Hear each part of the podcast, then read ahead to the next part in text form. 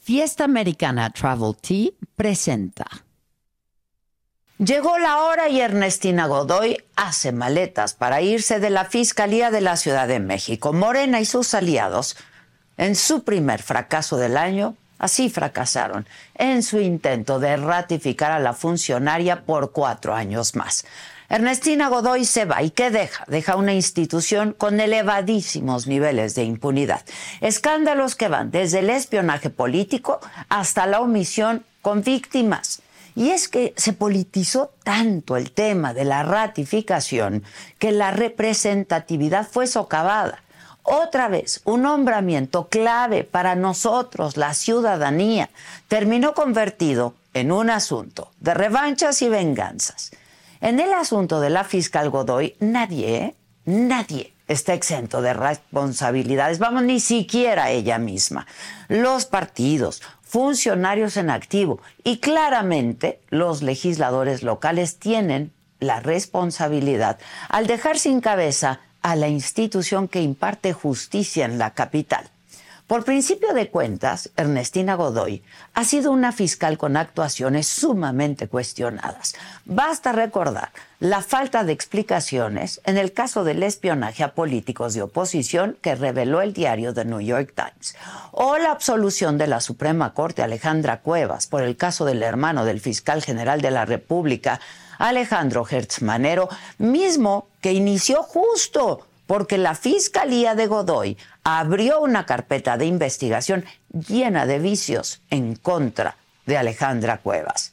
Y sin duda, la dolorosa cicatriz del colapso de la línea 12 del metro, donde las víctimas siguen en la lucha por la justicia, a pesar de que la Fiscalía jamás, nunca requirió a la entonces directora del metro, Florencia Serranía, para declarar nunca la llamó a declarar.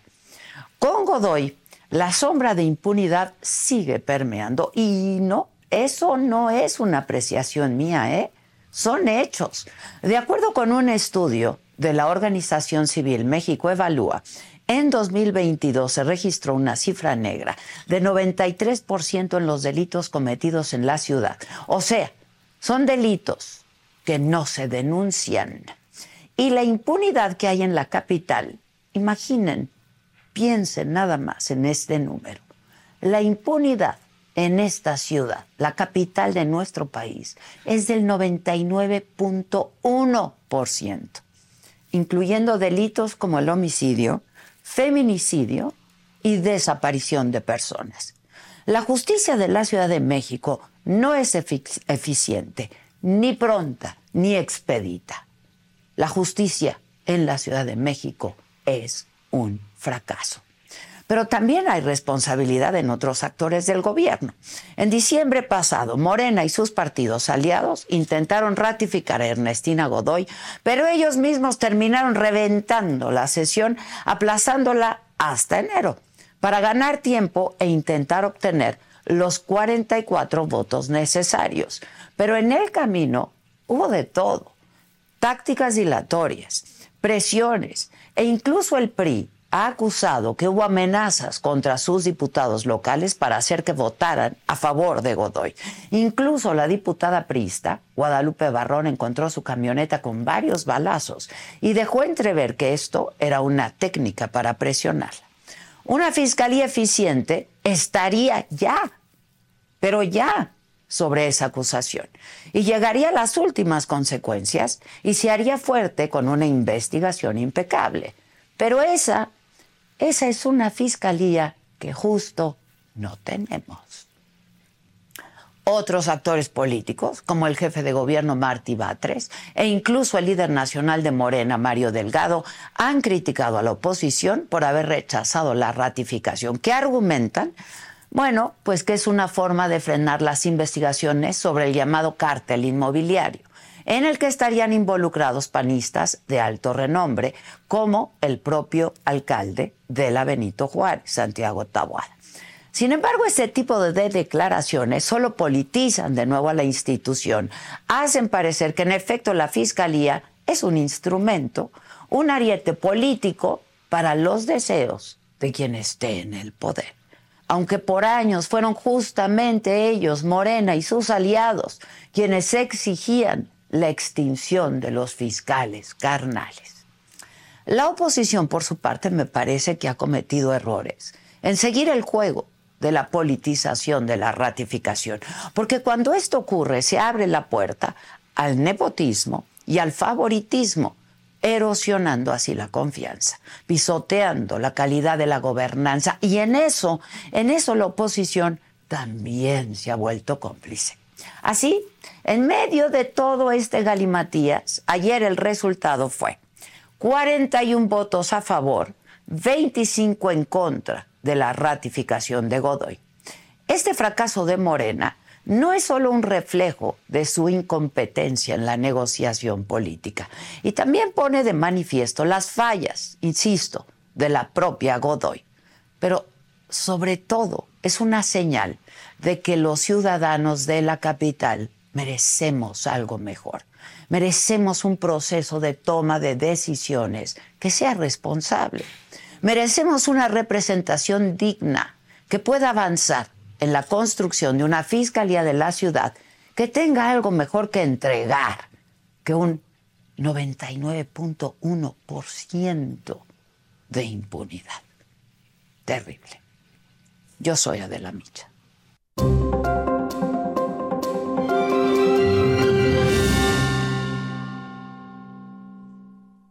Hola, ¿qué tal? Muy buenos días. Los saludo con muchísimo gusto. Hoy que es martes, martes 9 de enero. ¿Y de qué estaremos hablando el día de hoy? Los temas más relevantes.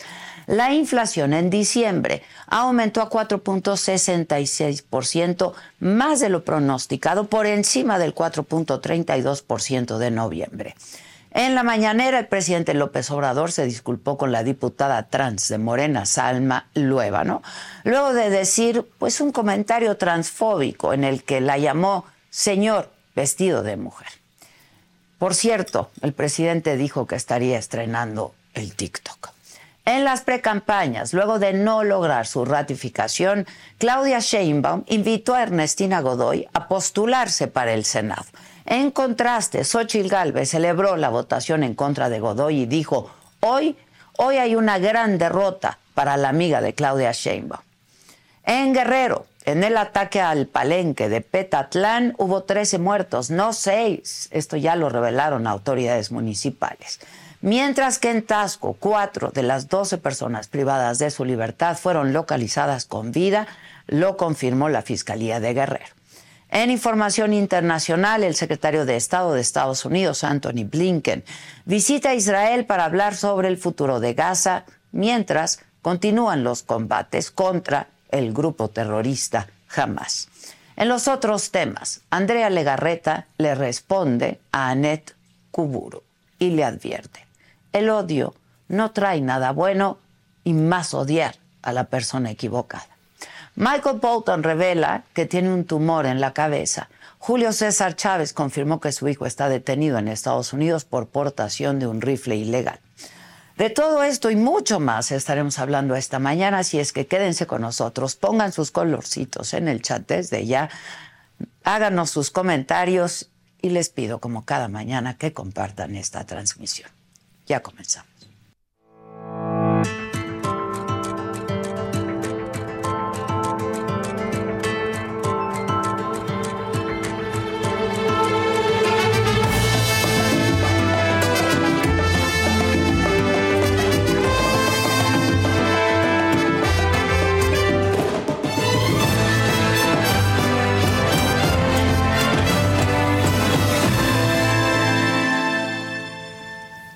Si ustedes están buscando un nuevo celular, yo les pido por favor que no vayan y agarren la primera oferta que les pongan enfrente. ATT les da sus mejores ofertas a todos. Sí, a todos. A ti que tu tiempo en el teléfono sube cada mes. Y a ti que ni siquiera tienes redes sociales. A ti también que hablas toda la noche con tu pareja. Y a ti que sigues haciendo swipe para encontrarla. A ti que el 80% de tus fotos son de tu mascota. Y a ti que si no subes foto en el gym no cuenta la ida. Ah, y a ti también que estás en el 1% que más escucha a su cantante favorito. Y a ti que me estás escuchando en este podcast, ATT te da sus mejores ofertas en todos sus smartphones a clientes nuevos y a los ya existentes, porque conectar lo cambia todo. Las ofertas varían por dispositivo, sujeto a términos y restricciones. Visita att.com o una tienda para más detalles. Pues sí, con 41 votos a favor, 25 en contra, los diputados del Congreso de la Ciudad de México rechazaron la ratificación de Ernestina Godoy por cuatro años más al frente de la Fiscalía de la Ciudad. Así fue parte de la discusión en la sesión de ayer. Quiero dar voz a Montserrat Juárez, cuyo feminicidio esta fiscalía intentó ocultar. También quiero dar voz a aquella pobre mujer que al dejar caer unas aspas de lavadora en el metro de la Ciudad de México fue encarcelada durante cuatro días por esta ineficiente y corrupta fiscalía. Estos casos dan náuseas. Probablemente no contemos con los votos, eso lo sabemos. Pero con lo que sí contamos es con la razón y con la dignidad.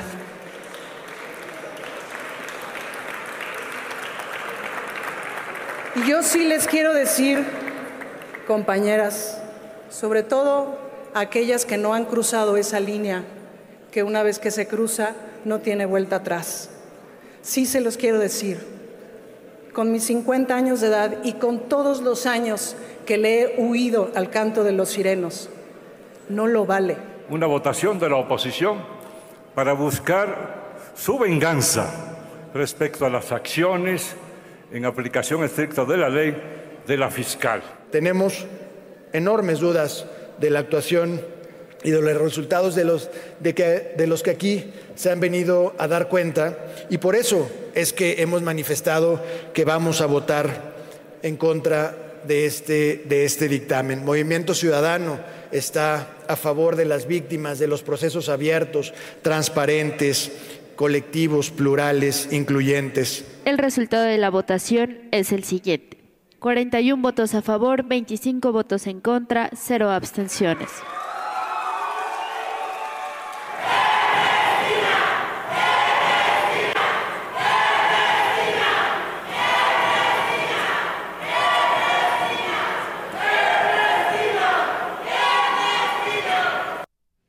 Y en la mañanera, hoy, el presidente habló del tema.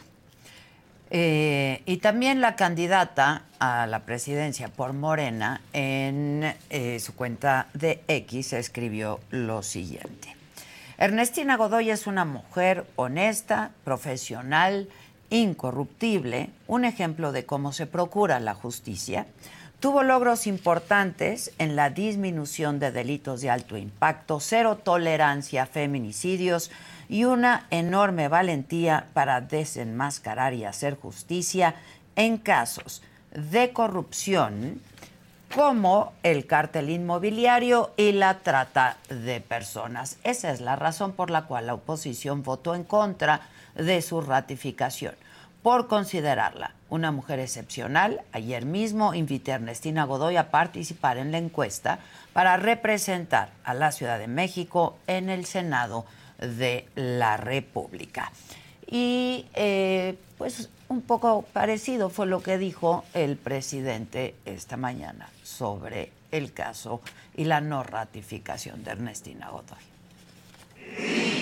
Que miren, ¿saben qué? Fue una venganza fue una venganza, porque Ernestina Godoy es una mujer íntegra, honesta, una eh, auténtica impartidora de justicia. Entonces, como a Ernestina Godoy le tocó enfrentar esta situación y actuó con rectitud, pues se vengaron ayer. Fue una vil venganza. Y este, ayer celebraron los conservadores corruptos. Pero estamos hablando, repito, de una mujer honesta, íntegra y con vocación de justicia. Y si Ernestina es una gente honesta, tiene aquí las puertas abiertas, en el gobierno federal, lo que ella quiera, lo que ella quiera. Y estoy seguro que hacia el futuro va a tener también muchas posibilidades. Para hablar más de lo que ocurrió aquí, eh, de lo que ocurrió ayer, está aquí con nosotros Federico Dorin, coordinador de los diputados del PAN en el Congreso de la Ciudad de México. Federico, buen día, feliz año. Hola, Adela, feliz año. Pues muy feliz año. Vamos empezando muy bien este año. Yo decía, pues el primer fracaso para, para la 4T, ¿no? Aquí en la Ciudad de México, por lo menos, este, la no ratificación de Ernestina Godoy como fiscal, otros cuatro años más. Yo diría que el segundo, porque el primero es cuando les quitamos las nueve alcaldías en 2021. Ya la ciudad la perdió Claudia en el 21, sacamos más de 200 mil votos de diferencia para el Congreso. Esta votación que se cerró un poco es pues porque hubo muchos traidores a los que le estuvieron comprando y billeteando la dignidad. Nos- Nosotros tenemos dos eh, personas que postuló el PAN y que les alcanzaron el precio y les compraron la dignidad y la curul. El PRD también tuvo dos a los que les compraron la dignidad y la curul. Que por cierto ya dijo el líder nacional del PRI que, lo- que las van a expulsar a las A- dos a- diputadas. a las dos del PRI. Entonces, Pero no eh, es el caso del PAN. No han dicho nada al respecto, ¿no? No, porque nosotros, o sea, las- los que nos, eh, digamos, los que nos quitaron, nos quitaron antes de la votación, ¿no? Se, se se fueron. prostituyeron, no, se prostituyeron antes de este tema, entonces ya estaban del lado oscuro de la fuerza, no había nada ya que hacer con ellos. ¿Qué es lo que pasa en el Congreso de la Ciudad de México y, en, y, y- y- sobre todo en este caso? ¿no? Yo decía, se politizó demasiado y todos los actores fueron de alguna manera responsables, Federico. Pues es que se politizó demasiado porque la justicia se politizó demasiado. A ver, Adela, eh, que le hayan tenido que ganar un amparo a Ernestina, unas víctimas, para impedirle a ella, a sus funcionarios y al gobierno de la ciudad estar denostando y socavando su presunción de inocencia en las conferencias de prensa, me parece que es eh, eh, un hecho eh, emblemático. Todo mundo tiene presunción de inocencia, pero cuando tú utilizas el púlpito matutino para denostar la presunción de inocencia, para injuriar, para calumniar, y antes de que te gane yo un amparo para mi libertad, me tengo que defender para que me dejes de estar injuriando en medios de comunicación, pues obviamente te lleva a una politización donde, eh, imagínate esas víctimas que lo primero que hicieron fue tratar de evitar que injuriaran y dañaran más su buen nombre, contrastado con el amparo que sí ganaron también las víctimas de la línea 12 para que tuviera que comparecer Florencia Serranía y ni con ese amparo compareció y no compareció porque el plurito de Ernestina es, se va a manchar su honra y buena reputación. Entonces cuando se No trata... la llamaron ni a declarar. Nunca, ¿no? nunca. Pero cuando tú eres de oposición, te pueden injuriar y calumniar, eh, eh, eh, digamos, con barra libre desde el micrófono del gobierno. Ya sea en Palacio Nacional, en el Palacio de Ayuntamiento o en, en la Fiscalía. Cuando eres de Morena, no te puede tocar ni con el pétalo de un citatorio. Ni siquiera tienes que ir. Ya no estamos hablando de chivos expiatorios, ¿no? Ya no- o sea, ni siquiera cuidar la forma de que, oiga, usted venga aquí, infórmeme, ¿no? ¿Usted qué hizo, qué dejó de hacer? Entonces, pues cuando todo es una farsa, cuando todo termina en una, en una escaramuza política, pues tienes dimes y diretes. Pero los datos objetivos para no ratificarla, ahí están. Tú, tú dabas uno en la, en- en la introducción. México evalúa. México evalúa, que no tiene que ver con los partidos, dijo, Con 99.1% de impunidad es Sí. una locura. Y La una cuarta, peor, la cuarta peor del país. Ese 99% es la cuarta peor del país. Luego la Corte, cuando tú lo decías muy bien, cuando la Corte, aún con Saldívar, que es ya decir muchísimo, ¿no? Decide que fabricó el delito de garante accesorio, que se lo sacó como conejo de mago de sombrero para tener en la cárcel a Alejandra Cuevas, cosa que no había pasado. Tú puedes tener malos procuradores que torcieron la ley, que manipularon un peritaje, que, que activaron algo, que dejaron de hacer algo, pero no que fabricaran un delito de la nada. No, esto es ca- casi casi como Star Trek y de repente palo, ¿no? O sea, aparece un delito que nunca existió. Bueno, esas cosas no pasaban. ¿No pasaban? A ver, ni con Samuel del Villar. ¿Qué tenías? En el peor exceso que yo recordaba en la ciudad era Samuel del Villar, ¿no? Cuando era terrorismo y abuso. pero era cuando te, el término es cuando te cuadraban a la mala algo que sí existía. ¿Te acuerdas cómo extorsionaba a todos y nos tenían la zozobra de la falsedad de declaración cuando la gente tenía que mentir porque había perdido su celular y si no tenías el, el acta no te lo reponían? sí, sí, ¿No? sí. Pero existía el delito. O sea, una cosa es mala procuración de justicia y otra cosa es inventar procuración de justicia. En el caso de Alejandra Cuevas, se inventó la procuración de justicia. ¿Qué es mala procuración de justicia? Rosario Robles, que le falsifican una licencia de manejo que ella no pidió. Ernestina no quiere meter a la cárcel a los de Semovi que inventaron la licencia de conducir y con la licencia de conducir el pariente de Dolores Padierna la deja Sí. en el reclusorio. Eso es mala procuración. En el caso de Ernestina y Alejandra Cuevas, invento de procuración de justicia. ¿no? Y luego aparte le sumas el espionaje, el intento de, de construir esta leyenda. Yo fui uno de los espiados, ¿no?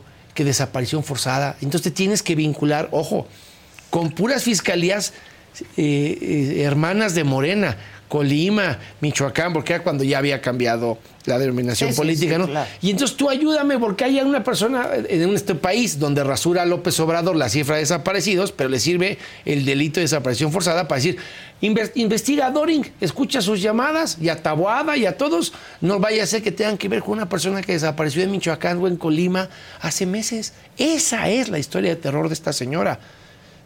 Cuando el presidente eh, miente con este aplomo con el que lo ha hecho los últimos cinco años y dice de venganza, bueno, y no quisieron traer de España en una venganza a la ex eh, nuera de Riobó por un pleito de herencia. ¿Y quién dijo que no? La justicia española. La, quien la defendió fue la justicia española que dijo esto es una estupidez, regrese por donde vino, porque tú ya expusiste la otra venganza, la de Gertz contra su excuñada. Sí, el asunto es que tanto estamos representados los ciudadanos, ¿no? Eh, y qué tanto eh, la no ratificación se debió a los casos de ineficiencia de una fiscalía y no tanto a venganzas políticas, como lo dijo el presidente y Claudia Sheinbaum. Se Eh, de- es- ese es el, el No, dilema, pero se debió que eso, tenemos que porque caer en los el- ciudadanos, la verdad. Pero caer en el debate de López Obrador y de las venganzas es caer en el guion de Pigmeno Ibarra. Yo estoy muy lejos de caer en esa trampa. Algunas canas tengo ya en la vida, ¿no? Como para andar cayendo en el guion de Pigmenio. La verdad es que las venganzas que se instrumentaron fueron las de ellos. Ahí están los casos de esos dos. ¿Qué iban a decir, Adela? No iban a decir, no, pues sí, Obviamente no fue ratificada porque inventó delitos. No, pues sí, obviamente no fue ratificada por el rezago del 99% en las investigaciones. Obviamente no fue ratificada porque sus policías extorsionaban y robaban a los comercios. ¿No? Obviamente eso no van a decir. Porque es una derrota de Sheinbaum. Quien la postuló fue Sheinbaum. Acuérdate cómo llegó. Esto llegó mal desde, como diría la India María, desde endenantes. Se cambió la constitución porque ella no cumplía los requisitos, se le cuadró a modo, porque había un candado de que tenías que pasar un tiempo si había sido representante popular Sí, para sí, ocupar sí. el cargo. Nosotros votamos en contra de eso. Cuando no había el frente del PRI, PAN, PRD, pues el PRD votó a favor de cambiar la constitución y entonces se le fue quitando los candados, se le fueron abriendo las aguas del Nilo para que llegara. Nosotros ya sabíamos que venía una fiscal carnal. Yo combatí el fiscal carnal de Peña, a Raúl Cervantes, pero él tuvo la enorme dignidad cuando vio que no había condiciones para llegar a la fiscalía de hacerse a un lado y le ahorró a Peña, a su partido y a la República una crisis. Esta señora debió haber declinado también desde diciembre, cuando su esquina, un poco en términos pugilísticos, Sí, sí, arrojó sí. la toalla y no la dejó salir. Los primeros que la abandonaron fueron los de su partido, los que tuvieron miedo de, ten- de- de- de perder el tablero. Luego seguramente ya encontraron esta narrativa, ¿no? De, intentar martirizarla, ¿no? Poida su- convocó al, al- al- al show de, de hoy a las 10 en el bueno, momento de la patria porque ya se había derrotada. Si ella se supiera victoriosa, lo hubiera No, convocado. ya sabían que no traían los votos. Claro, no, pero a pesar de eso levantaron a Tonatiu González el sábado con esposas, nada más para declarar, como Sí, si fuera urgente. que era de ¿no? presentación, Sí, ¿no? y balacearon el coche de la diputada Barrón, y, y intimidaron a una diputada del PAN también con Sí, un mensaje de tú sabes de amenazas, Sí, de a, a la- intimidación. a- a una diputada del PAN le mandaba un mensaje de texto también anónimo de a- tuvo una pérdida familiar recientemente y le mandaba uno de cuidado porque que fue un accidente, alguien de sus familiares perdió la vida en un asalto frustrado eh, y le dijeron pues, cuidado porque ya ves que Pues, en tu familia hay quienes pierden la vida en accidentes y asaltos y pues no se vaya a poner la cosa fea. Eso le pasó a ella. Y a muchos de los diputados del PAN se les acercaban a, a- a- como dirían ahí, a manosearlos de, oye, oye, oye, ¿qué crees? Tienes un problemita. Pero si te eh, eh, vas a ver a Ulises Lara, yo te llevo a ver a varios de los diputados del PAN, eh, ¿no? los amanuenses de Morena, de, yo te llevo con Ulises Lara y te ayudamos, pero pues tú sabes que eso, te- ¿no? Entonces el manoseo fue pavoroso, nunca tuvo que ver con procuración de justicia, sino fue con andar intercambiando. Nosotros nunca aceptamos. ¿Qué dijo este, Ernestina? Que el único grupo parlamentario que nunca aceptó siquiera dialogar con ella fuimos nosotros. Sí, nosotros tomamos la decisión. Desde el Y caso de de Alejandra. bloque, ¿no? Bueno, O, sí. o recibieron instrucción de votar en contra. No, nos- nosotros desde que eh, se dio la resolución de la Corte del caso de Alejandra Cuevas y vimos que fabricó delitos, ¿no? Y después fue, fue lo de Rosario, desde ese momento decidimos que no podíamos votar su ratificación.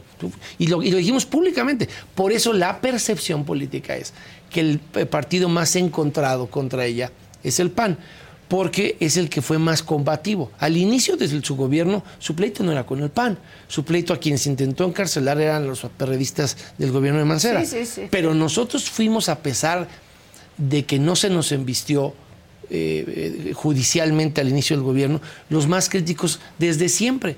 Y bueno, pues nos quedamos con esa percepción porque nosotros no vamos a dejarnos amedrentar ni por ella ni por nadie. Yo he sido, me alcanzan los dedos de esta mano para contar las veces que me han amenazado a mí con meterme a la cárcel si no dejaba de criticar a Claudia Sheinbaum en este gobierno.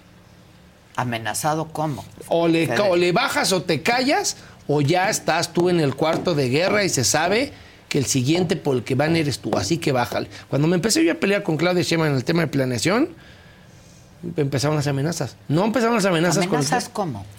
O te callas o le bajas. Pero te lo decían, te llegaban te- mensajes. no, te mandan, te mandan personeros. Siempre hay un personero que te dice, ay, ¿qué crees, Adela?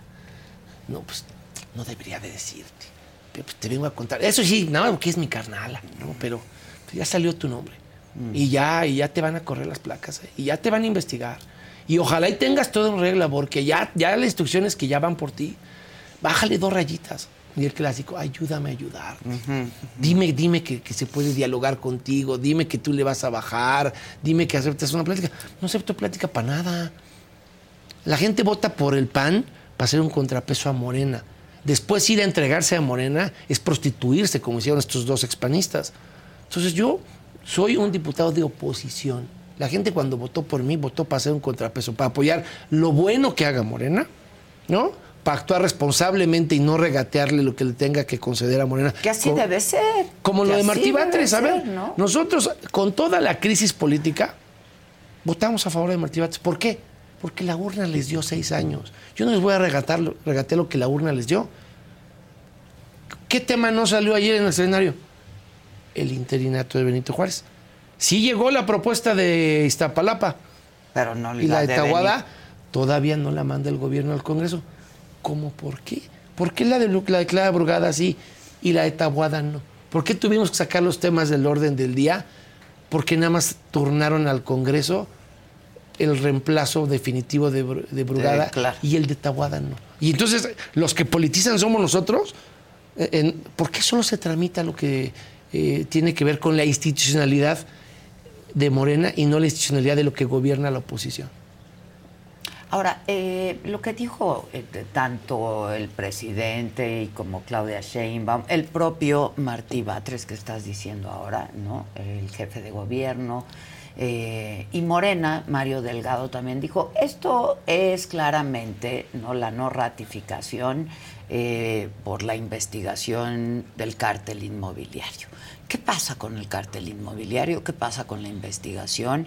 Y tiene algo que ver con la no ratificación. No tiene, nada, no tiene nada que ver. ¿Qué pasa con el cártel inmobiliario? Hay dos personas, dos, que aceptaron que cometieron delitos, que se acogieron a esta eh, figura del procedimiento abreviado, se les decomisaron inmuebles y dinero, y esos dos ya enfrentaron la justicia.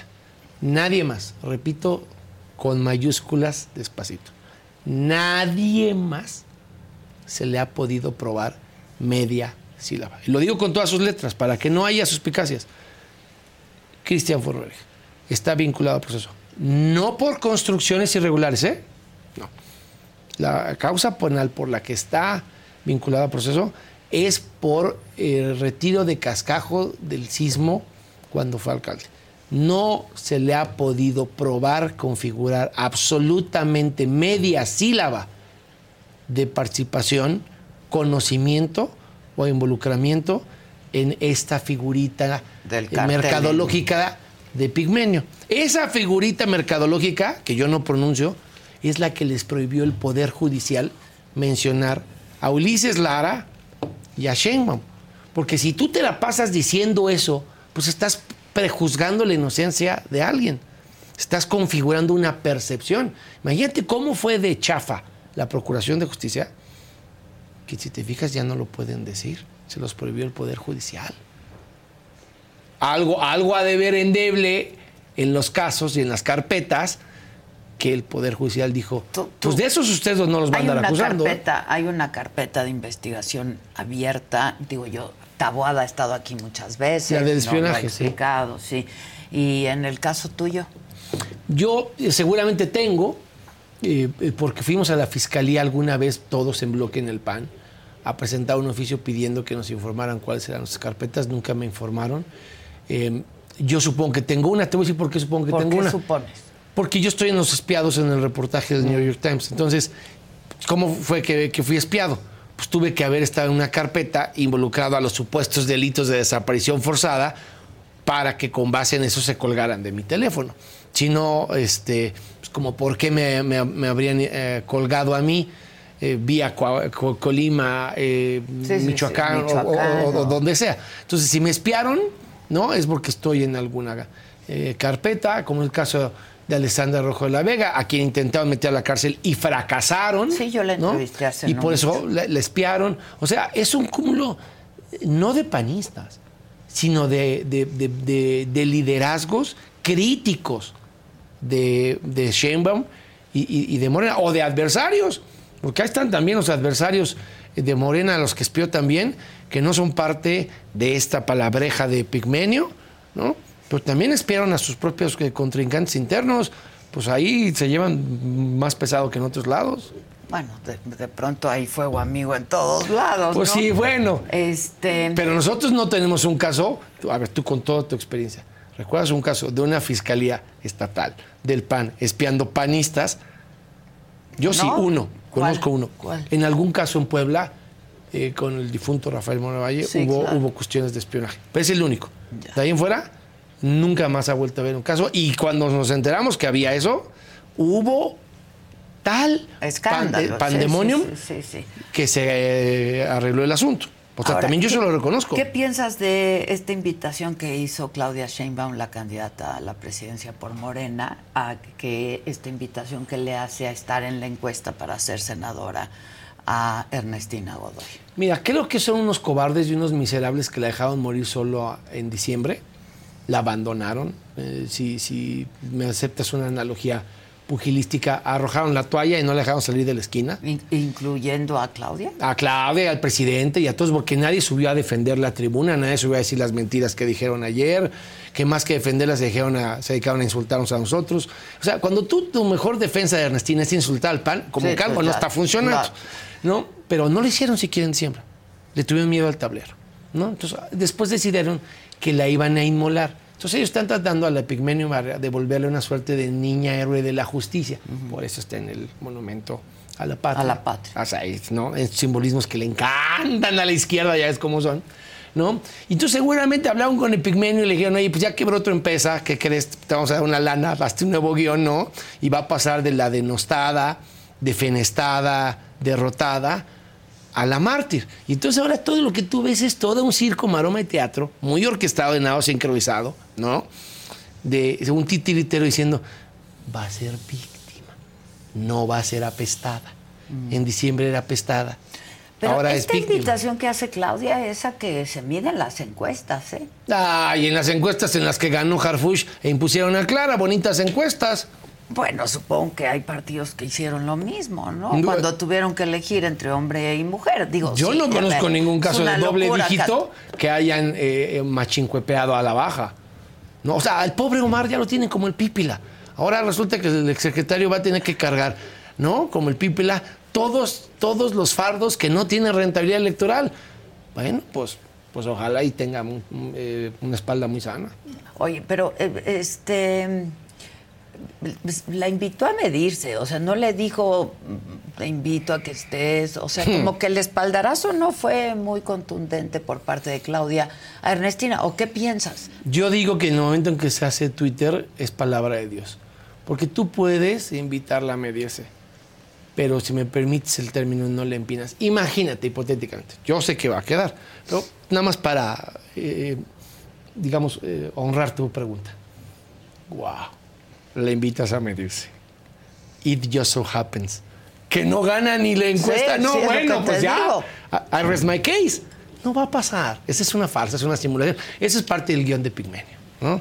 Si no, no estarían en el Ese pigmenio entre ceja y ceja. Pues sí, pues es el que, no, pues es el que, el que, el que les dice cómo debatir, porque a veces no pueden conjugar Escuchas tres a Ciro en las mañanas, digo, para que no ese lo día no, escuches los ese día, miércoles. ese día me lo ahorro, sí.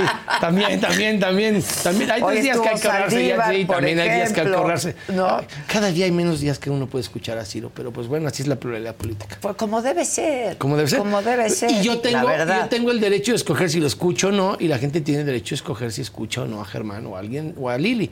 ¿No? Sí, claro. Eso debería ser. claro. No debería de ser lo que pasa con el presidente, no amenazando a a, las cadenas Fórmula. de radio. Sí, hombre, ¿qué pasó?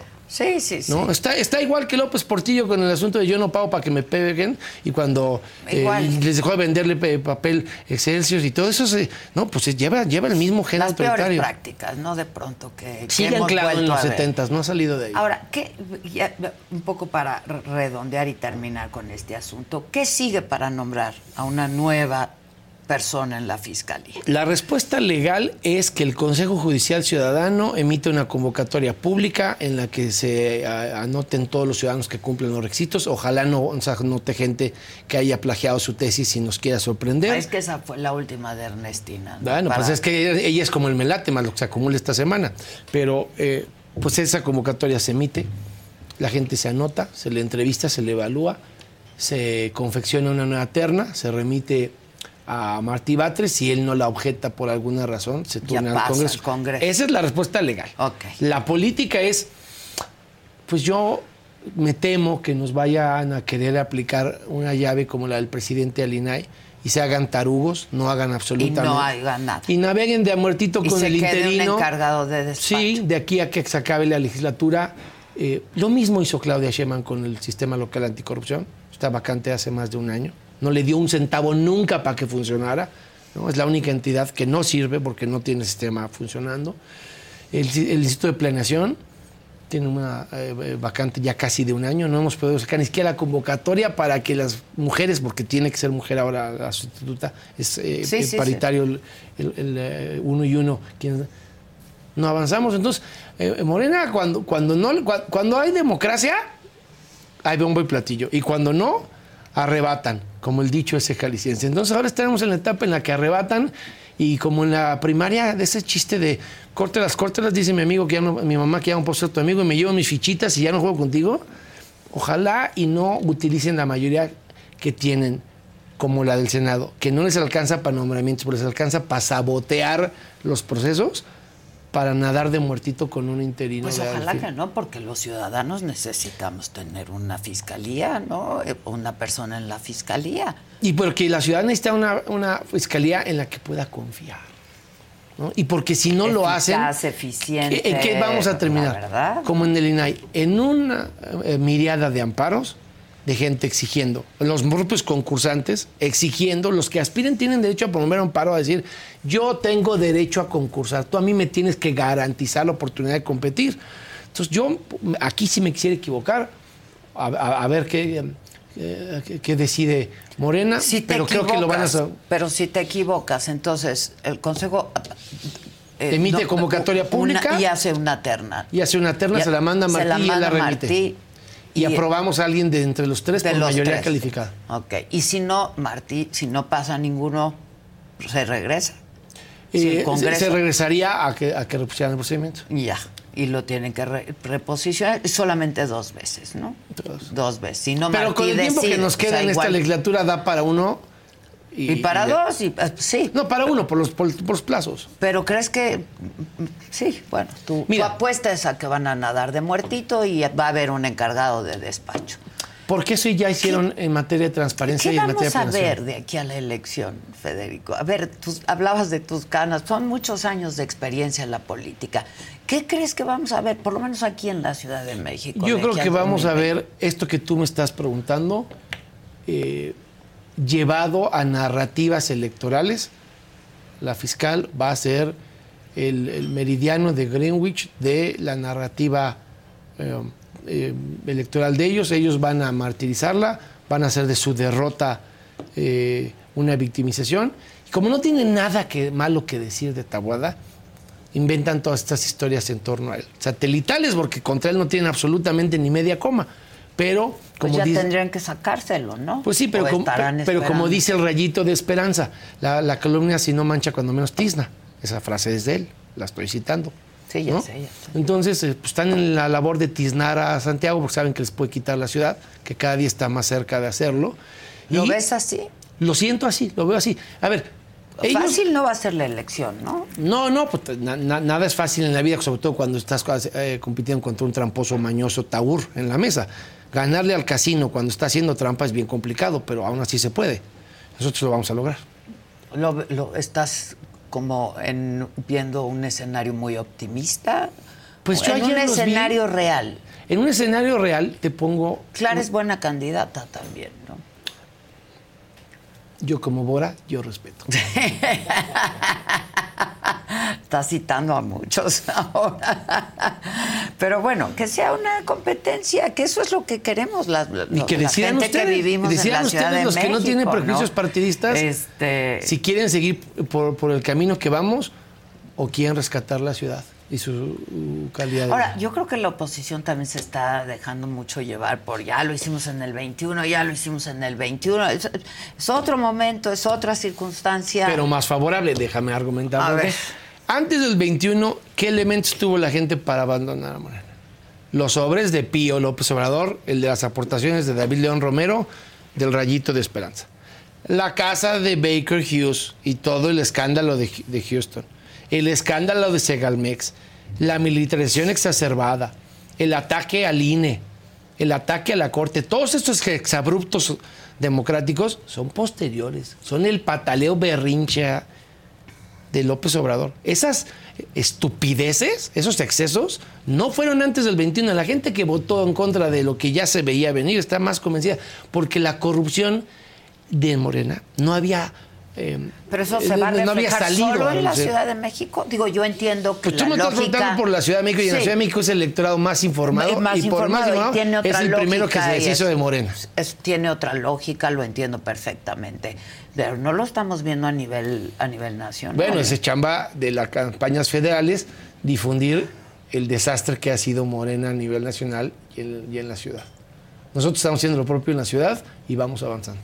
Bueno, pues este, como les digo a todos, mucha suerte y gracias, Federico. Y como dije yo, es un gran inicio de año. Feliz año. Eh, igualmente, feliz año. Que sea un gran inicio de año, la verdad, para todos, por este país y por cada uno de los habitantes de este país un gran país. Pues que le vaya bien a México.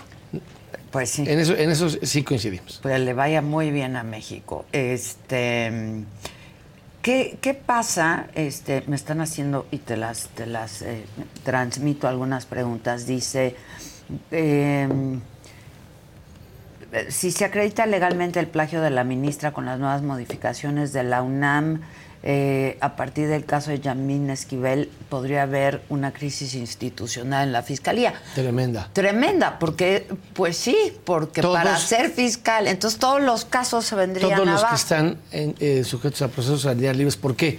Porque los nombramientos con los que han actuado ante los juzgados, todos los de abajo de ella, fueron firmados por ella. Por ella. Y al caerse el título de ella, se cae todo lo actuado. Que es el mismo caso de la ministra, todo lo que ella conoció cuando magistrada del Tribunal de Justicia no es válido, no se vale, no. O es el caso de Flores Cassés, ¿sabe? Para que haya autocrítica. Flores Cassés, nadie tiene en duda que participó. El problema es que se violó el proceso y por el debido proceso obtuvo su libertad. Pues si se viola el debido proceso porque la tesis se hizo a la morena, pues eso tiene implicaciones legales desastrosas. Y, y tendría, habría una crisis. en la Cualquier fiscalía, abogado, sí. cualquier abogado chafa, hasta uno de, hasta uno como, como los que estás pensando y te sonríes, pero no estamos mencionando, conseguiría ese amparo. Este, pues sí, pues sí, sin duda. Oye, ya finalmente también es una pregunta que hace el público, este, lo de la megafarmacia. Es un negocio. A ver, volvemos a lo mismo. Eh, los sobres de, de David León Romero Apío era ya nombrado al frente de Birmex. Ya iba a ser el gran comprador de medicinas. Sí, sí, sí. Se les cayó el negocio. Y este, estuvieron dando tumbos. Y como no puede, cuando el presidente no sabe cómo hacer negocio en la industria del rey del cash, ¿a qué recurre? A la opacidad de las Fuerzas Armadas. Porque hay toda esa adjudicación directa, porque ahí no llegan las auditorías, porque ahí se complica. Sí, ¿no? completamente. Entonces, ¿cuál es el paraíso para la industria del rey del cash? La militarización. Pero esta megafarmacia va a resolver el No, no va a problema? resolver los problemas porque no es Amazon, porque no tiene el know-how, porque no tiene los cuadros, pero lo que va a tener es Y el porque tramo no de... está con- abastecida. Porque no está abastecida. Para empezar. Pero, pero ya tiene el tramo de control para poner a alguien que le compre todos los Todos los medicamentos. medicamentos. Con las implicaciones económicas que eso tiene. Bueno, pues ahora sí que rumbo al, la- a la elección del 2 de junio sin rumbo, caray. Pues si, si no hay presidente, ¿cómo va a haber rumbo? Ahora sí que sí, sin Si- si- rumbo. o sea, si no hay capitán, dice, dice, dice Seneca que no hay viento favorable para el barco que no sabe qué rumbo lleva. Este es un país que no sabe qué rumbo lleva. Pues ojalá que se nos aclare, ¿no? El rumbo en los próximos meses. Faltan seis meses para la elección. Para eso tenemos nuestro buto, para darnos rumbo y cambiar. Para, sí. Muchas gracias, Federico. Me dio gusto verte. Muchas Igualmente. gracias. Les voy a contar esta, esta historia, les quiero presentar esta historia, la va a contar Jonathan Padilla. Es un caso de verdad muy serio de negligencia médica en el que murió una mujer. Su familia ahora acusa impunidad de la Fiscalía de la Ciudad de México, por cierto. Ah, qué casualidad. Jonathan Padilla nos cuenta.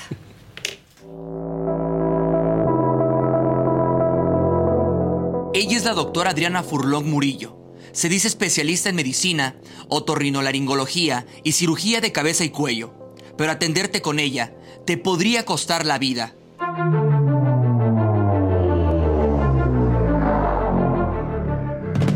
Claudia Vital murió por la mala práctica de una rinoplastía, una cirugía en la que se modifica la forma de la nariz.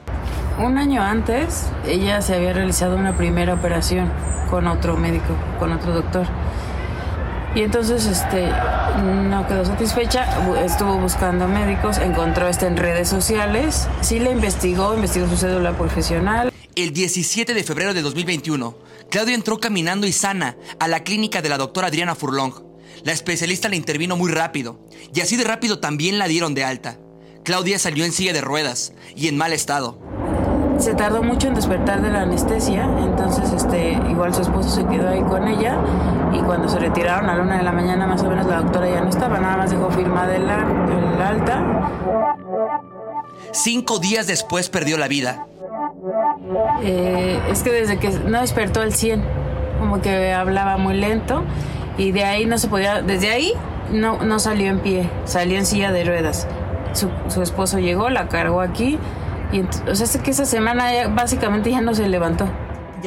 Claudia no podía comer, sufría de vómito y su aspecto físico era cada vez más afectado. Y a pesar de que los familiares le dijeron al especialista, ella simplemente desestimó las observaciones de los hermanos y padres de Claudia. Pero en esos días que, se, que le mandaron videos y que le hacían todo el malestar, ella decía, no, es normal, es normal. Que el tramador, que era uno de los medicamentos, era el que le estaba dando el sueño. Le cambió todos los medicamentos, pero ella seguía igual. Por eso el lunes dijeron, es que esto evidentemente no es normal. O sea, no es normal no poderse mantener en pie, no es normal no poder ni ir al baño, no es normal... La clínica de la doctora Adriana Furlong está ubicada en Avenida Ejército Nacional 617, Consultorio 102, en la colonia Granada en Polanco, en la Ciudad de México. Hoy está cerrada, pero la doctora sigue dando consultas por medio de redes sociales, las cuales siguen abiertas como si no pasara nada. El día que la doctora Adriana Furlong intervino a Claudia, incluso compartió como ejemplo la cirugía que le hizo, la misma que cinco días después le quitó la vida. la Fiscalía de la Ciudad de México comenzó una investigación, pero la impunidad se hace presente.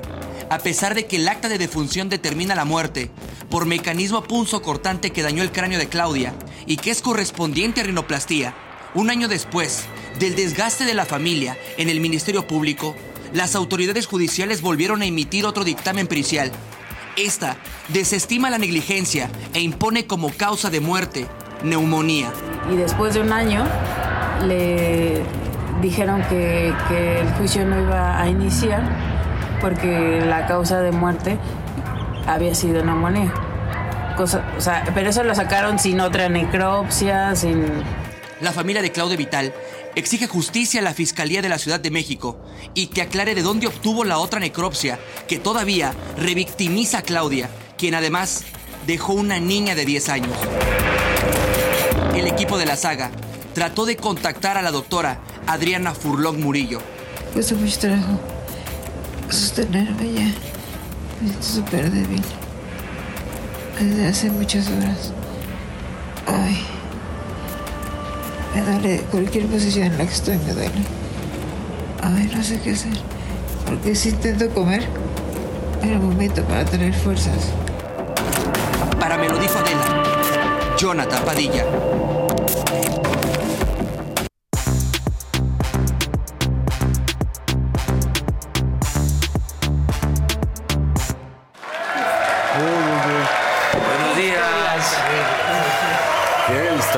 Cuántas historias conocemos así? De también? negligencia médica, sí. es una cosa terrible. Pero, o sea, una rinoplastia que se hace en una hora, ¿qué? qué? No, no. Al parecer sí es complicado. A ver, no, no, no defiendo a estas personas. Tendría, o sea, es complicada y tiene que poner mucha atención. Estaba viendo un programa de, Bueno, cirugías plásticas. saber, es un médico, Claro, cirujano no, exacto, lo tendrían que saber, vamos. O sea, un cirujano plástico hace es de rutina. Sí, sí, de rutina, exactamente. Hijo, ya para que se complique una cosa así. Pero lo pronto es que no haya Se necropsia y te digan. cuatro o sí, cinco, ¿eh? Exacto. Los Sí, sí. Cosa que a veces pues no sabes si anda cansado, ¿verdad? claro. Sí, No, sí, bueno, O sea, también Qué son miedo, muchas ¿no? cosas. qué Muy miedo. bien. Y apenas es que 9 de, ah, Martes. 9 de enero. Martes, 9 nueve de de enero. Pero- Está horrible. Eso bien, todo bien. Bien. Todo bien. Todo va. Todo va, ¿no? Yo siento que tenemos gran actitud. Sí, de yo también. inicio de año. Sí. bien. Sí, todos Ahí va, bien. Ahí va. Ahí la lleva. ¿Con quién vamos? Venga. por favor.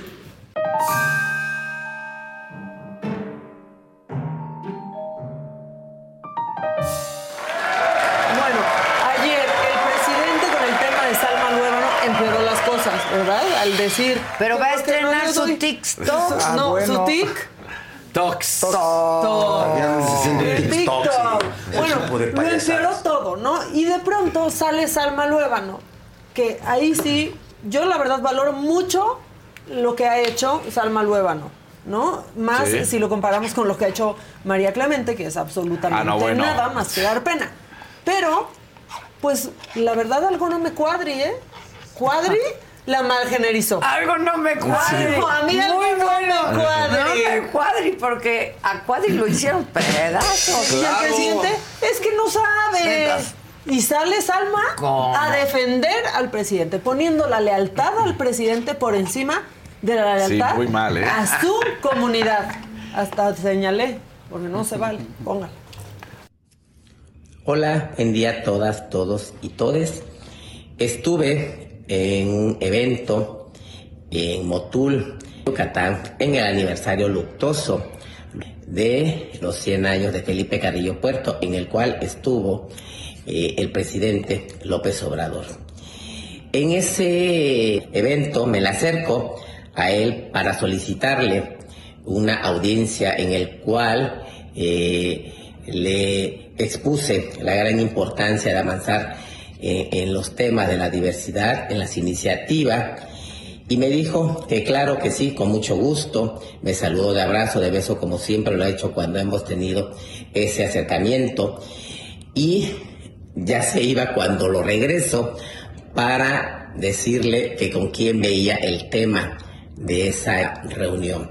Bien, ayer el periodista eh, nefasto eh, López Dóriga con dolo subió este video y, y decirle este, a este periodista López Dóriga tendencioso en su, en su publicación, que por eso, por eso, por eso es la lucha, por eso he luchado y seguiré luchando desde todos los espacios para seguir avanzando.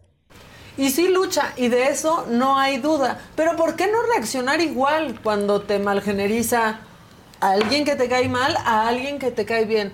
Porque Claro. de los dos lados puede ser que no sepan, ¿eh? Y puede ser que no Sí, entiendan. claro, claro. Pero pues, bueno. Pero a uno lo haces lo cosa. peor y al No otro, me cuadri, ay, no me No, a mí no me cuadri. No me cuadri. Esto, buena Muchas gracias, zamaca, Domingo, buena por tu sí, zamaca. No, no le pongan los platillos. Y ya lo dije, te desobedecieron. No me desobedezcan, ¿eh? Miren, yo ratita. Sí, me ratifico, Maca. Ratifícame. Me ratifico,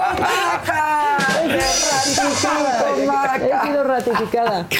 Lo que Ernestina no pudo. Las dos de pelito corto y así, pero a mí sí me ratificaron. Sí, sí, sí, sí. Bueno, este, una vez ya ratificada, bueno, el presidente ya hoy pidió una disculpa. La verdad es que de todo esto que fue un, me voy a permitir decirlo, pero fue un cagadero, ¿no? La verdad, salió algo bueno porque el presidente nunca, bueno, nunca lo hemos escuchado hablar de la interrupción del embarazo, jamás. No. Vientre subrogado, no, nos tardaríamos dos semanas en explicarle al presidente para Sí, que nos entendiera, no, ¿no? ya, ya, Pero, pues tampoco ha hablado, matrimonio entre personas del mismo sexo. No, y hoy defendió y dijo que... Las eso, libertades. ¿Cómo las Pues, libertades? De algo sirvió esto. Digo, se tardó tres minutos para decirnos que ya va a tener TikTok. No sé de qué se va a tratar el TikTok, solo Que va a ofrecer una disculpa, dijo, que Está lo horrible. inicia y lo estrena para ofrecerle una Pero disculpa. cortito, presidente, Ay, capacidad de sí, síntesis, L ahorita. por 2, por 15, por 20. Esto dijo hoy el presidente. Fue bien poquito, pero son tres minutos y no es mi culpa. quiero dar a conocer a todos, porque se transmite esta mañanera, eh, a veces subo eh, videos eh, en las redes, me comunico con muchos eh, ciudadanos, con muchas personas. Y no había podido eh, estar presente en una red que eh, la ven bastante los jóvenes. Sí, eh, como no hablo yo de corrido, y ahí son mensajes cortos, pues no había participado en esa red que se conoce como TIC Talk. Entonces, eh, ya voy a estar en TikTok. Eh, y quiero mm, iniciar en TikTok ofreciendo una disculpa a una compañera que se identifica como mujer y que yo ayer eh, hablé de que era un hombre vestida de mujer. Yo soy muy respetuoso y eh, creo en la libertad. Y la gente debe de asumirse, cualquier persona, como se identifique. Si opiné sobre este tema es porque considero que el amor no tiene sexo, está por encima de todo. Es como la libertad. Entonces, Pues ahí está. Bueno. Ahí está. Pongan, por Está favor. peor que yo en el Big Brother. ya, no. Sí, ya, ya. ya, de ¿Quién verdad. sale, Adela? ¿Quién ¿Quién Porque a veces sale? estaba riendo él luego, luego. tic. claro. Recordemos a Barbosa, por favor. Solo aquí nos acordamos. Para que andes haciendo TikToks y ese tipo de payasadas. ¿Y ¿Qué, qué hacen? Que escucha eso antes de dormir el presidente. Hacen TikToks. TikToks. Ya, pero luego empiezan bien y luego acaban como el ministro Saldívar. Entonces tengan cuidado, por favor. Este, bueno, Ay, hoy lo presentaron como. Claudia Sheinbaum, Guau. el fin de semana, les tengo que decir, andaba tan regañona como la que se fuma Toñito todas las mañanas. Bien regañona, bien regañona. Qué rico. Que no le gusta ese grito, ¿no? Pues pásenos la lista de gritos, por favor, para que no se enoje la candidata. Se enojó, ¿eh? Sí. Se enojó. Como cuando se enoja. Sí, sí. Muy. Dedito acusador. Muy dedito acusador. Échenlo. de encuestas para el Estado de México. Y tenemos, claro que va a haber democracia y las encuestas se van a respetar. Pero ese grito no me gusta, ese grito no me gusta, porque siempre ha habido piso parejo en el movimiento, en Moreno. Ahora, ¿Y saben por qué ha habido piso parejo? Porque ellos dicen. Claro. Pero además Porque son le diferentes. gritaban, ese grito no le gusta porque es el que le así, ¿eh? gritaban a ella Ah, o en eh. Marcelo Ebrard. Sí. Y con Noroña. Con Ebrard. Con Ebra- Con. Ay, Marcelo.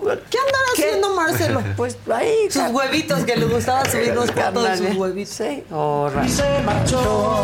Y a su barco. Que a su barco le llamó libertad. No. La verdad no creo, la verdad no creo. Oigan, este, y bueno, hay informe, ¿no? Eh, de la alcaldesa de Sandra Cuevas en la Cuauhtémoc. Sí, ayer. Y ahí, bien guapota que iba toda de blanco. Está. Pero es otra que también puede usar blanco. Sí. Es otra y ya, que también ya puede usar blanco. Ya tengo dos en la lista. Sí. Adela y Sandra Cuevas. Pero. Es que el pantalón blanco es difícil. Es de complicado. Oh, sí, complicadísimo. complicado, complicado. Sí, sí. ¿Y en enero? No, en enero, no, no. Perdón, pero solo No es de valientes. Sí. Lo voy a intentar. Muy difícil. ¿Puede? vamos a partir su madre. Digan. ¿A, a quién? ¿A ¿A quién? quién? Pues a Rubalcaba porque llegó tarde. y ¿Cómo ¿saben qué llega tarde? A ver, yo también. Y todavía dice, se lo dije en la madrugada. Entonces uno ya no sabe. Se lo dijo Se por. FaceTime, por WhatsApp o en la cama. Pues sí, a lo mejor despiertan juntos. No, porque si hubieran despertado juntos, sí lo hubiera. Sí lo hubiera dicho. O le estaba no. haciendo su shake de proteína. Ah, puede Ah, ser, ah, puede ser. Esa es una Su loncherita. Sí, el temprano. lonche. Bueno, esto dijo, ya no llegues tarde, Rubalcaba, por favor, nos enteramos todos. ¿O a qué hora se fue? El alcalde de Coajimalpa.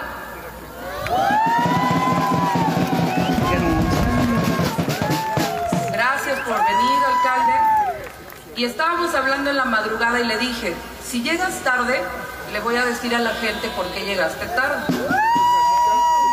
Tarde pero sin sueño. Alcalde, tiene que llegar más temprano. Tiene que disciplinarse, alcalde. Un aplauso aquí al alcalde de Coajimalpa. Hay que levantarse más temprano. Muy temprano.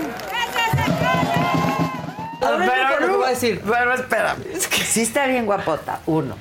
Dos, no explicó por qué llegó tarde. Pero sin sueño. Ese Sin ese es el tipo de jueguitos que uno se trae cuando se trae. Exacto. No, no sé por qué llegó ¿Quién tarde. creen que va a venir ahorita y se lo voy a Y no preguntar? tarde. que me, No a mí que me diga, sí, no tarde y sin sueño. Que nos diga por qué llegó tarde. A ver, ¿qué? ¿Mi alcaldesa? Sí. Sí, va a venir. Mi alcaldesa. Sin sueño. Que nos explique por qué ponen un catre a rechinar. Ya.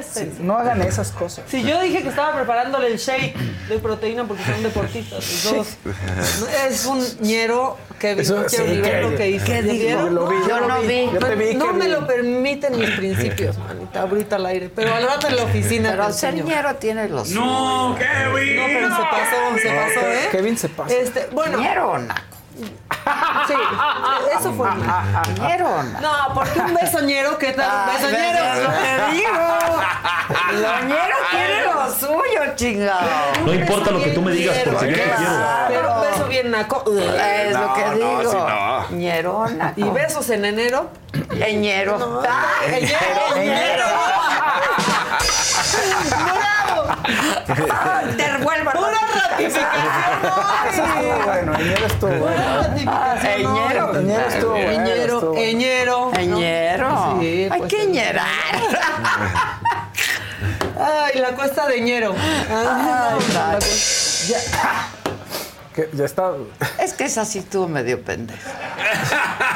La mía estuvo buena, ya dejémoslo ahí. Partamos del- Todas son medio pendejas, solo son chistosas.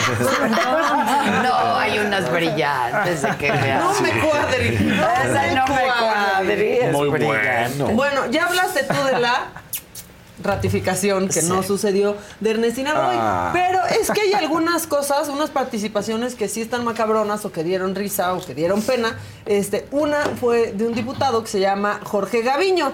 Ah, bueno, él dijo, es que da risa, van diputados y hablan con ciertos periodistas del delito de plagio.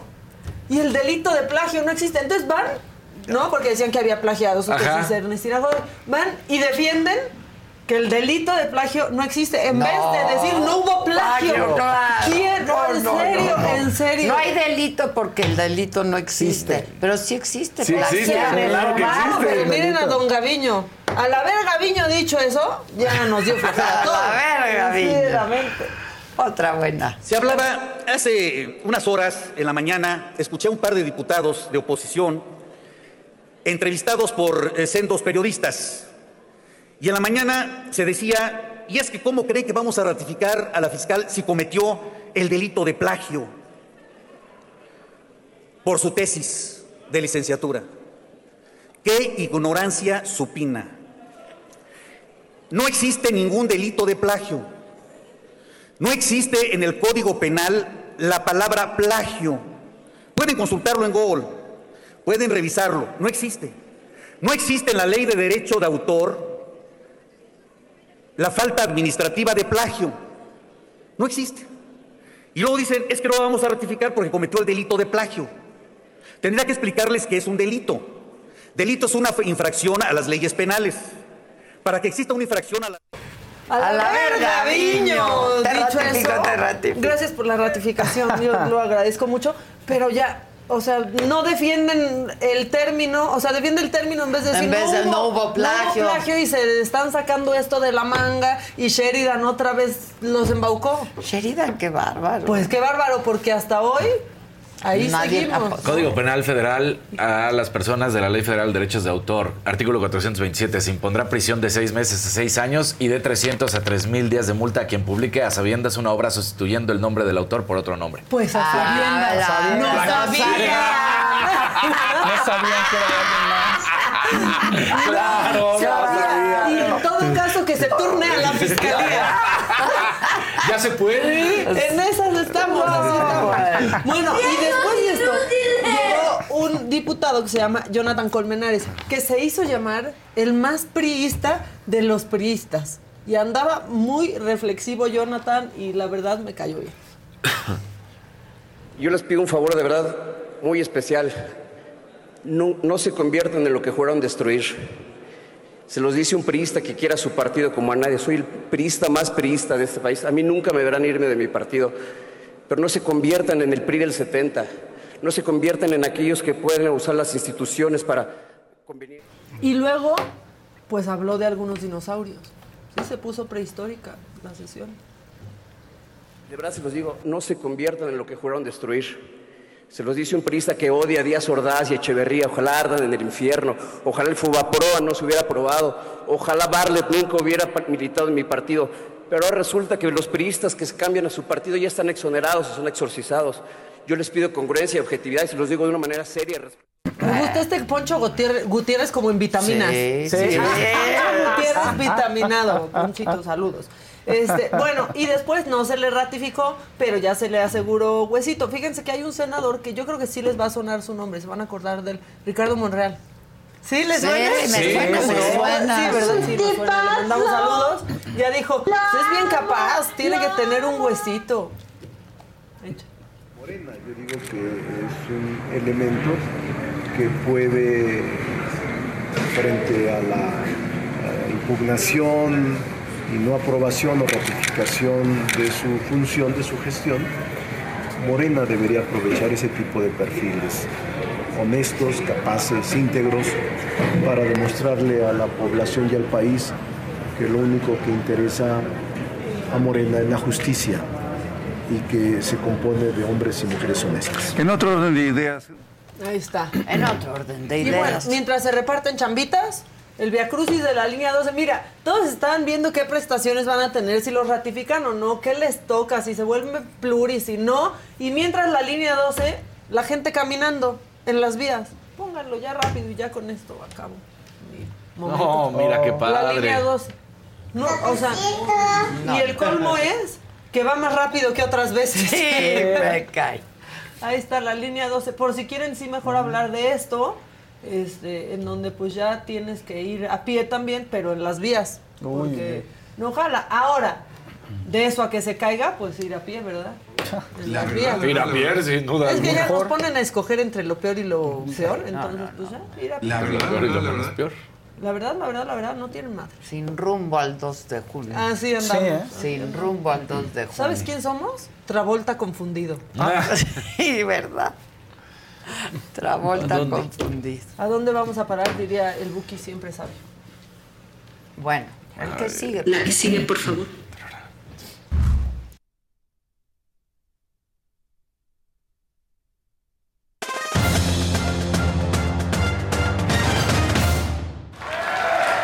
¿Cómo están? Martes de mentadas y las habrá, por supuesto. Aquí vamos con la información. Primero lo que decíamos ayer prácticamente al cerrar el programa, Franz Beckenbauer, la leyenda, es el mejor central en la historia, sin duda alguna, y es uno de los cinco mejores futbolistas, seis mejores futbolistas de la historia. Paró a eh, la naranja mecánica, la Alemania de Franz Beckenbauer, esta defensa central, eh, a lo que era la naranja mecánica de, Jor- de- de Johan Cruyff. Entonces, bueno, pues espectacular, sin duda alguna. El Kaiser, como era conocido, es solamente uno de los tres eh, jugadores técnicos que logró ser campeón del mundo como jugador y luego como técnico. Hablábamos ayer justamente de Zagalo, que lo había hecho, pues él es el otro, y de Champs, el francés, es el tercero. Solamente estos tres lo pudieron hacer como jugador y luego como técnico. Es eh, la imagen más recordada de él es justamente ese del partido del siglo que se da aquí en 1970 entre eh, recordemos Alemania e Italia donde se tiene que salir por una lesión, se le disloca el hombro ya se habían terminado los cambios y entonces tiene que regresar vendado. Y así juega el partido vendado. Y esa imagen es espectacular. La podemos volver a ver. Sí, Mira, ahí ya estaba. Un, un hombre que, bueno, pues fue impresionante en todo lo que hizo. Velo. El porte, la capacidad. La Sí, edad. ¿no? Sí, No, ya. Cállense. Sí. Entonces, bueno, pues e- este hombre la verdad es que fue espectacular y sin duda alguna deja pues un hueco para todos los futbolistas alemanes y para el fútbol mundial. Bueno, pues se fallece a los 78 años de edad. De ahí nos vamos con eh, pues noticias que, que sabemos que están mal, que lo dijimos, que el propio Julio César Chávez, eh, papá, dijo, Hijo, no puedo hacer nada por mi hijo fuerte. porque está allá. Y pusimos aquí el video. Si voy a rescatarlo, puedo ser, bajo las leyes de Estados Unidos, denunciado como hasta secuestro. Entonces, pues ni modo. ¿Qué es lo que pasa? Él estaba haciendo uno de sus videos y, y para que vean que en Estados Unidos sí llega la policía, una mujer que estaba viendo el video se percata que está, pues como está haciendo sus videos normalmente, que no es, que, que no está en sus cinco Cinco, sentidos. sus cinco. y este, y ve un, un rifle. Y entonces la señora se preocupa, le habla a la policía, llega la policía y el propio Julio César Chávez Jr. les abre. Entran a la casa y ahí encuentran el rifle de, de alto calibre Oh. Que lo tenía de manera ilegal. Entonces lo llevan detenido. eh, Julio César Papá pone un comunicado de prensa en Sí, sus ahí. redes donde confirma esta detención y que junto con sus abogados están tratando de ver cómo pueden resolver este tema, porque la cuestión no es la de las armas allá en Estados Unidos, sabemos, sino es que es ilegal porque no tenía los permisos para tenerla y de ahí es que va a suceder el junior que tiene 37 años de edad y que había estado practicando y entrenando porque según él iba a regresar al- a los cuadriláteros. Entonces, bueno, pues a ver. Pobres de los dos. Sí, eh. Pobres de los dos. Híjoles. Ha sido cada vez más desgastante Julio César Chávez Jr. en el sentido que hace unos días decía, este, me quieren denunciar de que estoy loco y de que padezco de mis facultades mentales y que tengo problemas porque se quieren quedar con mi dinero. Híjole. Este, acusó al papá, ¿te acordarás? ¿Se acordarán que platicábamos de que decía que solo había peleado con taxistas en toda su Sí, carrera? le contestó el papá que andaba nada más diciendo pendejadas. Exacto, ¿no? Entonces, eh, pues bueno, vamos Me a ver. una tristeza esa historia mí. Sí, la verdad es que sí. Y qué impotencia él, ¿no? Perdón, porque ha ayudado a tanta gente. Y no puede a salir ayudar de a ahí, Claro, no ha podido Eh, él, en algún momento lo ha platicado, bueno, no en algún momento, en varias ocasiones, porque sí le han dicho, ¿por qué sigues ahí? Y él dice, porque ellos estuvieron ahí cuando yo no salía. Sí. Porque el propio Julio César Chávez lo ha platicado. Me lo dijo a mí. Te lo dijo a ti en la Claro, entrevista. en la entrevista En la entrevista te lo dijo. lo dijo. O sea, tengo que hacer todo porque ellos Sí. estuvieron ahí. Y se siente culpable, o sea, Sí. En la entrevista queda clarísimo, ¿no? O sea, clarísimo. sí. Véanla, véanla, para que vean. Vean la entrevista, está en la saga. Sí. Una sorpresa brutal. Tiger Woods rompe con Nike. ¿Por? Después de 27 años de una trayectoria impresionante donde le dejó 500 millones de dólares. Ah. La asociación con Nike, ¿eh? No lo que ganó No, no, extra no, como... No, no. La asociación con Nike lo decía. Y recordemos que además yo creo que el momento más importante es cuando viene eh, pues toda la noticia que se rompe de la infidelidad de Tiger Woods y que todas, prácticamente todas las marcas que estaban con él lo dejan O sea, la marca lo dejó a él. no, no, no, Ahorita él, Él eh, dejó él la deja marca. la marca. Y, y Tiger y, y Nike se despide bien de él y todo. ¿Qué es lo que dice? Marca tuvo muchas Y- razones para votarlo antes. Sí, por eso decimos, primero cuando fue lo de la infidelidad, que hay muchísimas marcas votaron a, a Tiger Woods, Tiger eh, y Nike se Sí, aunque mantuvieron no les puso el cuerno a las marcas. Exactamente. Después cuando tuvo el accidente de tránsito que casi pierde la pierna, también ahí estuvo junto con ellos. Pero justamente dicen que ese es el punto donde cambia todo, que a partir de, de ese momento y las lesiones y todas las cirugías, que ha tenido que utilizar unos zapatos especiales. Entonces que ya no está utilizando los zapatos Nike y que de hecho ya Ah. decían como, ¿qué está pasando? Y él seguía diciendo, no, yo estoy con Nike, no hay ningún problema. Pero que No tiene puede que- usarlos. No puede usarlos. Que tiene que utilizar estos zapatos especiales para jugar golf. No se aclara si también para caminar, pero sí para el campo de golf, eso sí es un hecho, por el tobillo y por la lesión como tuvo en la rodilla. Entonces dicen que de ahí es donde, pues, como ya no los usa y no los puede usar y no los puede estar promocionando, pues hasta ahí llegó la relación con Nike. Igual y una de esas también ya se va a ir a- con un nuevo patrocinador, ¿no?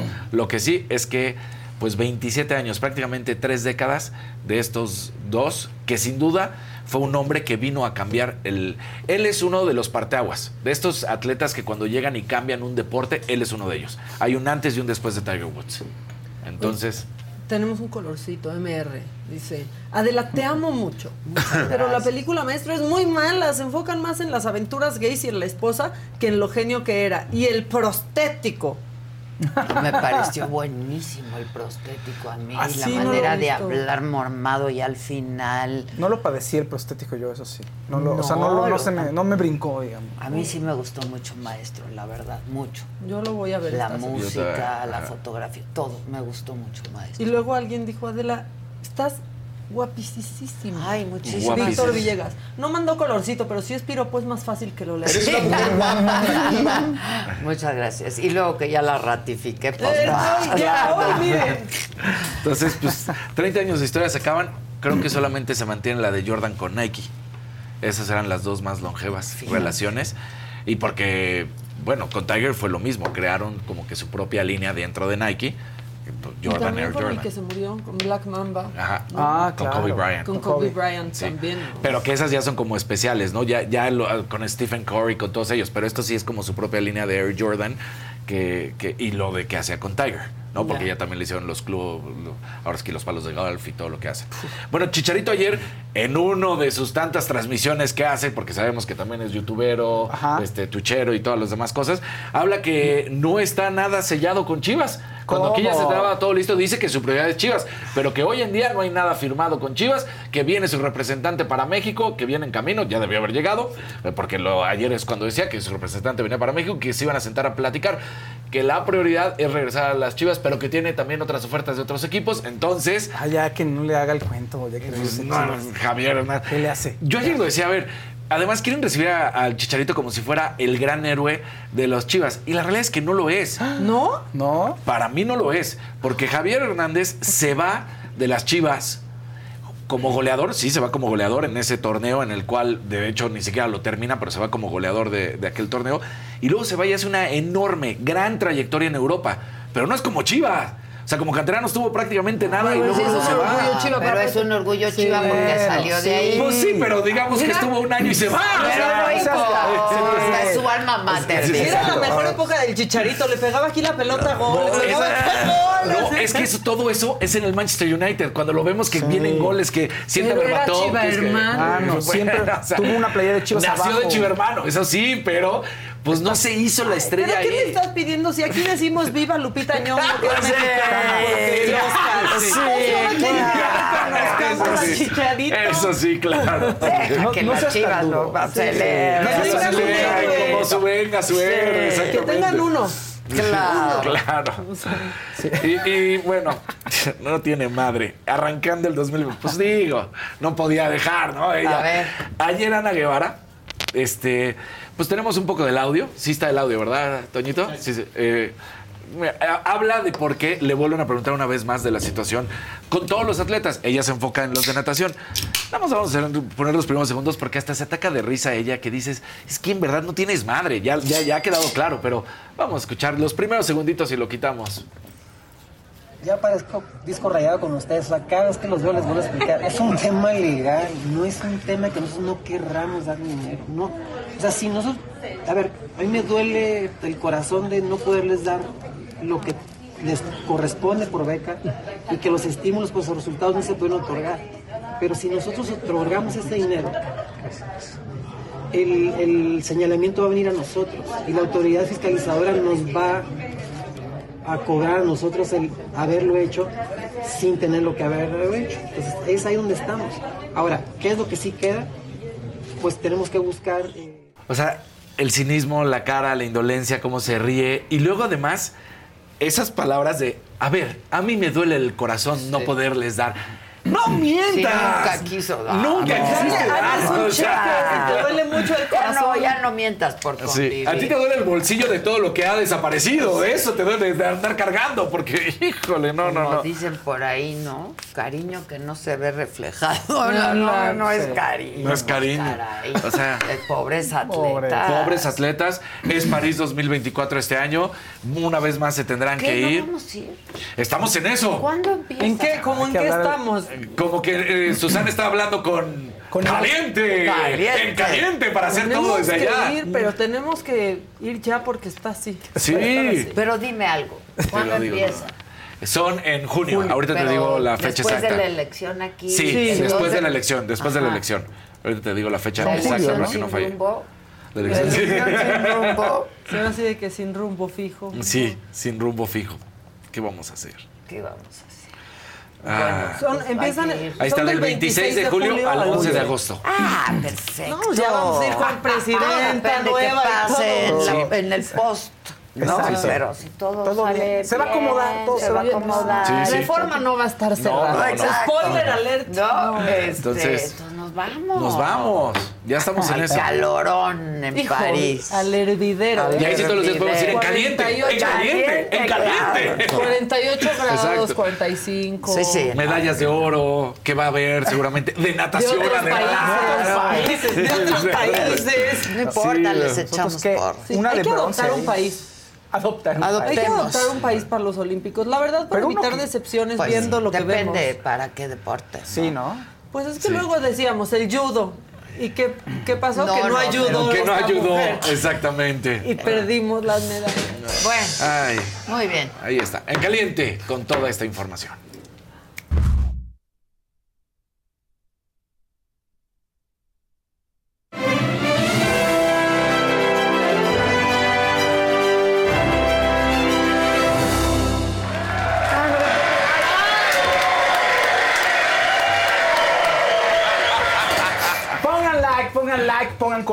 Compartan. Compartan que eso está muy la bueno. gente en su oficina ahorita con los audífonos. sí, sí, ¿Qué adiós. pasó? Fue culpa de Fausto. Adiós los Ay, me hicieron tímpanos. reír. Adiós los tímpanos. Rían, rían mucho. Pero, oigan, fíjense quien no está riendo tanto, la verdad ha sido un momento muy complicado y doloroso, es Andrea Legarreta. Ya puso un post en su Yo ya no Instagram. entiendo nada. Me, ¿Qué me después- perdí de algo. Sí, después de lo de, mucho. de Anet Kuburu se le ha estado pasando muy mal. ¿Qué ocurrió? A ver, ¿Pero qué dijo Ana? todo, todo, a ver, todo comenzó hace muchos años. aquí, mira. Sí, todo, todo comenzó hace muchos años Ah. con la salida de Anet Kuburu de hoy. ¿no? Resulta que la versión de Netkuburu es que Andrea Legarreta dijo, le fue con el chisme al, entonces marido, que ella andaba con Raúl Araiza. Entonces eso causó la Anet. que Anet Kuburu andaba con este, Raúl Araiza y eso causó la separación de Anet Anet. Kuburu y la salida por de ella de Televisa, ¿no? Porque Aneta era esposa. La de Alejandro De- Benítez, de exacto. un alto de un alto ejecutivo de Televisa. Entonces. Alto. Normalón. Uno se. Como unos Unos 75 por ahí. Entonces resulta que Andrea Legarreta fue a rajar, ¿no? Y eso, o, pues que fue a rajar y que se, tu- se separó, hubo esta separación, ¿no? Ahora, ella niega el romance con, Ara- con Raúl Araiza, Canet Kuburu niega el romance con Araiza y Raúl Araiza también niega que hubo romance. Eso es lo que dice Kuburu, que fue, con, fue un chisme y está muy enojada con Andrea Legarreta. Pero porque eso fue hace 16 años. ¿Por qué revivió esto? Porque Sí, subieron en redes una entrevista que tuvo hace un par de años Andrea Legarreta con Mara Patricia. Y entonces Mara Patricia le dice, oye, ¿cómo están las cosas con Annette Kuburu? Y dice, mira, yo no sé, ella... O sea, Andrea fue al programa Andrea- de Mara Patricia, sí, a una entrevista. Y entonces le pregunta a Mara, oye, ¿cómo están las cosas con 16 Annette? años después. Hace esto, Sí, 16 es que años después, ya sí. Van ahí a cualquier sala a decir cosas, se meten en problemas todo mundo. Sí. Y entonces le dice, mira, yo no sé, cuando ella sale de hoy, pues yo me llevaba bien con ella, se llevaba mejor con Galilea, pero pues nos reíamos todo muy profesional, incluso fue a ver a mis hijas, cuando salió de Televisa, fue a ver a mis hijas, a, a Annie. Entonces, pues bien, yo asumí que todo estaba muy bien, pero en una historia en Instagram le preguntan, oye, ¿por qué ya no te llevas con Andrea Legarreta? Y entonces Anet Kuburu dice, pues pregúntenle a ella. ¿no? 16 años. Sí, Todo sí, esto 16 años después. Y entonces dice Andrea, Andrea Legarreta, dice, oye, yo le escribo, güera, todo bien, ¿qué pasó? ¿Alguna cosa? Dime que, ¿no? Dime qué pasa, o sea, vi lo que publicaron, dime que si tienes algo conmigo. Y dice, no puedo decir lo que ella me contestó. Se- me puso digo, cosas horribles seguramente y le deseó cosas horribles. Entonces, pues ella estaba muy sacada de onda. Dice, Anet piensa que yo fui y dije y rajé, yo no rajaría, yo no diría nada, ¿no? Ella tomó una decisión y las consecuencias de esa decisión, bueno, pues ahí se vieron en su vida. Yo no tengo nada que ver. Después de que se hace viral esta entrevista, que te digo que fue, o sea, eso fue, la entrevista fue hace dos años, esta entrevista. ¿no? Ah, y el- ahorita, ahorita, después de un par de Pues años, ahora en la Navidad subieron. que todos Ah, sacan sus que no tenemos Sí, contenido claro, y entonces saca ah. este destacado. Ajá. Es que hay que trabajar. Sí, hay que monetizar bueno. y ese ya monetizó. Sí, entonces Annette pues, ve todo esto y dice y las empieza a insultar, empieza a insultar a Andrea y a Carmen Armendari. Les dice a ella que es una, son un par de babosas, que Andrea le arruinó la vida, que las odia. ¿Eso todo en Todo el eso- X o en Eso fue ahorita. No, Eso eso, fue en una en entrevista, una entrevista con Ana María con Ana Alvarado María en. YouTube. Que Ya dio actual. Annette. Que dio Ajá. Annette, ajá. Diciendo, las detesto, todo Las lo malo que les pasa se lo merecen. Malas son malas, Andrea es co- mala cosas persona. que solo dices cuando estás en paz contigo misma. Exacto. Sí, te lo juro. ¿no? Y, a raíz de eso, dice Andrea, pone un, una- un post en Instagram y dice, la maldad de algunas personas no tiene límites, es doloroso e inconcebible los insultos a mi familia y a mis hijas, mis niñas que no merecen esto como resultado de una calumnia. Una situación injusta, inmerecida y cruel, el odio no trae nada bueno y más odiar a la persona equivocada y hacerle tanto daño con una mentira. Dios te perdone, es decir, Anet le está diciendo Dios te perdone a Anet Kuburu. Algún día te darás cuenta de que estás equivocada. Gracias a quienes me han demostrado su apoyo y cariño. Gracias por estar. Entonces se le está pasando muy mal porque le han estado atacando. Bueno, lo que pasa es que Mía no puede poner una, una publicación en TikTok sin que le pongan cosas Sin que horribles las a ella, ¿no? Ni O siquiera sea. sobre su mamá, que sería igual, pero a ella, o hacen comparativos de Nina con eh, otro ejecutivo de la empresa. De cómo se- mira cómo se parecen. Cómo se parecen, que no se parecen. Y a mí me dio risa que Andrea dice, más fácil me hago una prueba de ADN yo con mis hijas que Eric. Sí. Son idénticas. Sí, son las idénticas. dos niñas. Ok, porque Annette Kuburu, dentro de todos los insultos que lanzó, dijo, yo sí tengo pruebas de que ella anduvo, ante que Andrea Legarreta anduvo con un ejecutivo de Televisa por mucho tiempo. Y que por eso está donde está. Y que, pues, exactamente, que por eso está donde está. Entonces, esto ha sido el problema. Entonces, insultan a Andrea por mala onda, no sé qué, y aparte dicen, tus hijas ni son hijas de Eric, etcétera, ¿no? Y entonces ella también a los medios ha dicho lo siguiente, solamente decir que a mí nadie me ha regalado nada, dijo Andrea Legarreta. Tengo una carrera desde los ocho años que entré aquí a Televisa y mi trabajo lo respalda. Al final, sí, pues, cierto. cierto también que ella está odiando a la persona incorrecta. No sucedió lo que ella piensa que sucedió. Yo no fue a decir que ella tenía algo con el negro, no me corresponde me- ni me interesa la vida de nadie. Lo que haga cada quien con su vida y yo no sé quién le haya dicho, dice, pero que por favor le aclare que le mintieron. ¿No? Es lo que dice Andrea Legarreta. Dice, lo único que deseo es que esté bien, de verdad se lo deseo de corazón por sus hijitos, por su familia y por ella. Y creo que odiar de esa manera debe ser muy fuerte y le deseo que esté bien. Dice que me pongan nombres nuevos, ya me han puesto quién sabe cuántos amantes, todo Televisa, dijo Andrea, los ejecutivos, expresidentes. O sea, hay un afán de querer ensuciarme, ¿no? Entonces, pues no se le está pasando nada bien con el hate que recibe. Yo sí creo que. Andrea ha tenido a conductoras más queridas y populares que Anet Kuburu, que le podrían haber dado envidia antes que Anet Kuburu. Yo creo que Andrea, Sí, a pues. ver, este, yo no conozco su vida personal, pero está donde está, pues porque la gente la quiere. La quiere, muchísimo, la quiere. ¿no? Sí, sí la quieren muchísimo. La la visto quiere en la mucho. tele a- cuántos además a toda la familia, a diarios. toda la familia la quiere si mucho, eso a no la es familia. trabajo, perdón, ¿eh? Si eso no es trabajo, estar todos los días, todos los días, de lunes a viernes, pues eso es chambear. Pues sí. Yo- A ver, O sea, si no tuviera ¿verdad? ningún tipo de talento, no aguanta aunque te ponga Dios No, Padre ahí. no. Bueno, perdón, No pero, aguanta. o sea, pues no, porque podrán venir O sea, muchas que sabes que están ahí Y por se algo van, ¿eh? sospechoso Y y, se se van, van, las ya ves- no las ves llegar y, Y se van. Sí. Claro, se van, la gente se va. Entonces ahí se- así está el pleito. Si alguien ha sostenido su trabajo, de entre ellas dos, pues es Andrea, ¿no? Sí, ¿dónde Trabajando. está? ¿Dónde está Anet? No sé. Ahora. Ahora. a mí lo que me encanta es que Anet va, hace todo este desmadre y los que son tendencia son Raúl Araiza y Andrea, ni siquiera Anet. Pues sí. O sea, ahí te muestras un poco la dimensión de Que cada también quien. al negro lo quiere muchísimo La- la, gente. mucho. También lo quieren mucho. Bueno, lo quieren tanto, al negro lo quiere tanto la gente que cuando pasó lo del dólar. ¿no? Sí, Sí. claro. El negro estaba ahí y nadie le dijo nada a él. Nada. Ay, claro. Nada. Estaba estaban ahí. juntos. Sus sí, declaraciones la también afuera de radio cuando Sí. dijo, pues chinguenle. Dijo peor, dijo, O sea, dijo peor. Y ya dice cada cosa, sí, sí, le. Yo- yo te amo, negrito, te dijo amo. peor. Pero te dice lo que sea, ibas a sonreír porque es el negro. La verdad. Pues sí, en fin. En fin, así Entonces está. así están las Está feo, eh, está... Pero yo creo que ya va a trascender. Yo creo que aquí ya se debe de cerrar Pero el capítulo. ¿Y si ¿no? está ella sacada de onda? ¿Andrea? Sí. Sí, la verdad es que sí. Digo, tú Ay, sabes que no que, peleen, tenemos ¿no? comunicación, o sea, Pues Andrea ustedes y se yo llevan nos muy llevamos bien. muy bien. Pues claro que sí, porque imagínate traer ahí una lapita, ¿no? Que te esté fregando. La otra estaba de vacaciones con su familia, con Eric. Sí. En- o sea, siendo feliz allá en la nieve. Y Con acá su una señora en relación su de garage. amigos que se Sí, aman y se adoran y por eso se Y se divorcian. fue toda la familia, ¿no? Y la otra señora en su garage diciendo, la detesto, le deseo lo peor. Pues sí, sí, sí entiendo que la deteste y le deseo lo peor.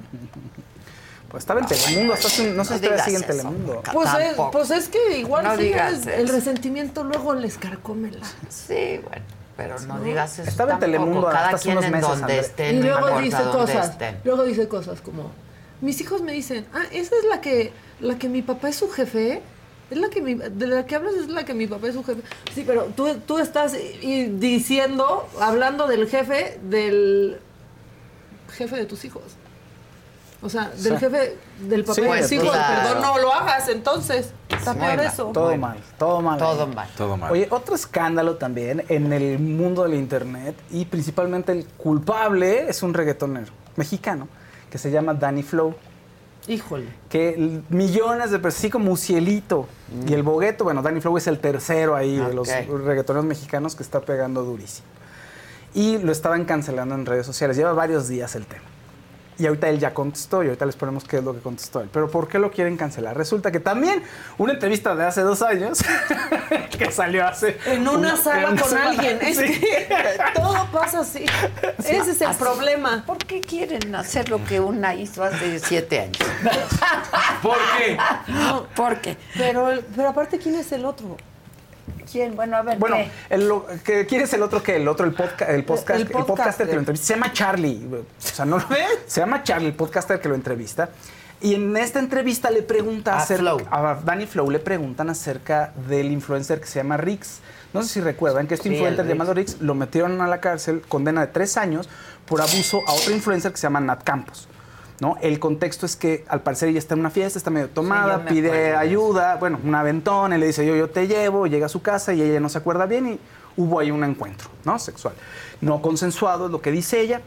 Y entonces eh, él se declara culpable y tres años tiene que estar en prisión. Ahorita salió por libertad condicional. Ahora, en ese momento le preguntan que qué opina y dice, no, pues es una pendejada lo de Rix. Pues es mi amigo y no me gusta lo que hace, pero pues, es toda una pendejada. ¿Cómo? O sea, en lo legal, dices, o sea, como el fallo de lo legal y, la- y cómo se portó la gente con él. Sí, todo es una pendejada, porque esta chava, pues después de lo que ocurrió, andaban tomándose fotos ahí con él, en el Azteca, ¿no? Entonces, como diciendo esta chava que... Entonces, ese es el primer comentario que generó ahí mucho, pues mucho repudio con la gente. El segundo comentario es que dice, bueno, y luego las feministas estas que van y marchan y destruyen cosas. Esas ni rucas deberían de llamarlas. Entonces la gente pues, también se empezó a enojar y se, y se molestó muchísimo con lo que él dijo. ¿no? Y luego lo de la rima de las niñas de La- 15 Esa es años. otra rima de No, no. una cosa horrible. Que ¿Cuál es la rima más polémica que una rima donde dice que a su hija no la tocaría, pero sí a sus amigas de, de secundaria? Bueno, Un asqueroso. una cosa horrible. Pero en fin, ahora, él sale a dar la cara, ¿no? En un video que dura como siete minutos, pues dice que sí hay cosas que no, no quería ofender a las mujeres, que él no es así, Ajá. pero Rick sí es su amigo y que pues él piensa lo que piensa. ¿No? O sea, él piensa lo que piensa y que él cree que es su amigo y casi casi lo que piensa es que no fue para tanto, digamos.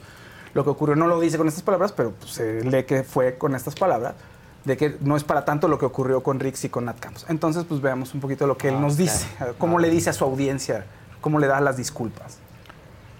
De si me cancelan, no me cancelan, que si quieren cancelarme, adelante. Yo soy una figura pública y lo que el público quiera hacer conmigo, lo va a hacer. Explicación se la debo 100% a mis fans. Rix es mi amigo, lo siento. Yo no creo lo que la gente que está encima de mí cree y pues yo no voy a dejar que la gente escoja a mis amigos, ¿ok?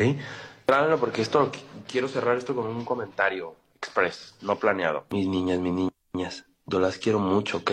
Yo jamás hablaría mal de la mujer. Sé que México es un país muy machista, trato de no serlo. Evidentemente juego en la cu- cuerda floja persiguiendo mi sueño. No soy una mala persona, güey. Creo en la igualdad, güey. Errores como todas las personas. Dentro de mi éxito en el reggaetón son las mujeres, güey. Valoro muchísimo su presencia en mi vida, porque de verdad que esto no es algo que a mí se me haya ocurrido hace dos, tres, cinco años, güey. Esto fue a mis ocho años cuando yo decidí ser cantante de reggaetón. El 15 de enero cumplo 28, es decir, hace casi 20 años que persigo esto. Definitivamente tuve un comentario desacertado y quiero mejorar como persona para todos ustedes, ¿ok? Sin embargo, vuelvo y repito, jamás voy a dejar de ser yo. Hasta ahorita mucha gente me Bueno, pues ahí está su disculpa, no disculpa de alguna Sí, manera. es- esa gente que sale a disculparse, pero no se Pero no se disculpa. Ya va a abrir su O TikTok sea, para pedir una disculpa. Tic. Pero ¿se acuerdan cómo de- destruyeron a Yaritza por decir que no le gustaba la, La comida, comida. mexicana? Sí. La cancelaron, perdió millones, perdió todo. ¿Y a este? Este va a seguir, yo creo.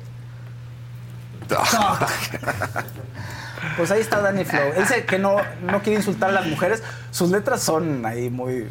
Claro que lo está haciendo, que no me diga. Sí, claro, bueno. Demasiados colorcitos. Demasiados que ya me colores están para diciendo. Sí, sí. Este, verdecito de MR. Y un comment. Nunca se habló de la muerte de Guadiana de cáncer, hasta AMLO lo mencionó y no claro se que mencionó. hablamos y hasta pasamos un- una parte de la entrevista que le hice cuando Claro. cantó. Y Por supuesto que se habló.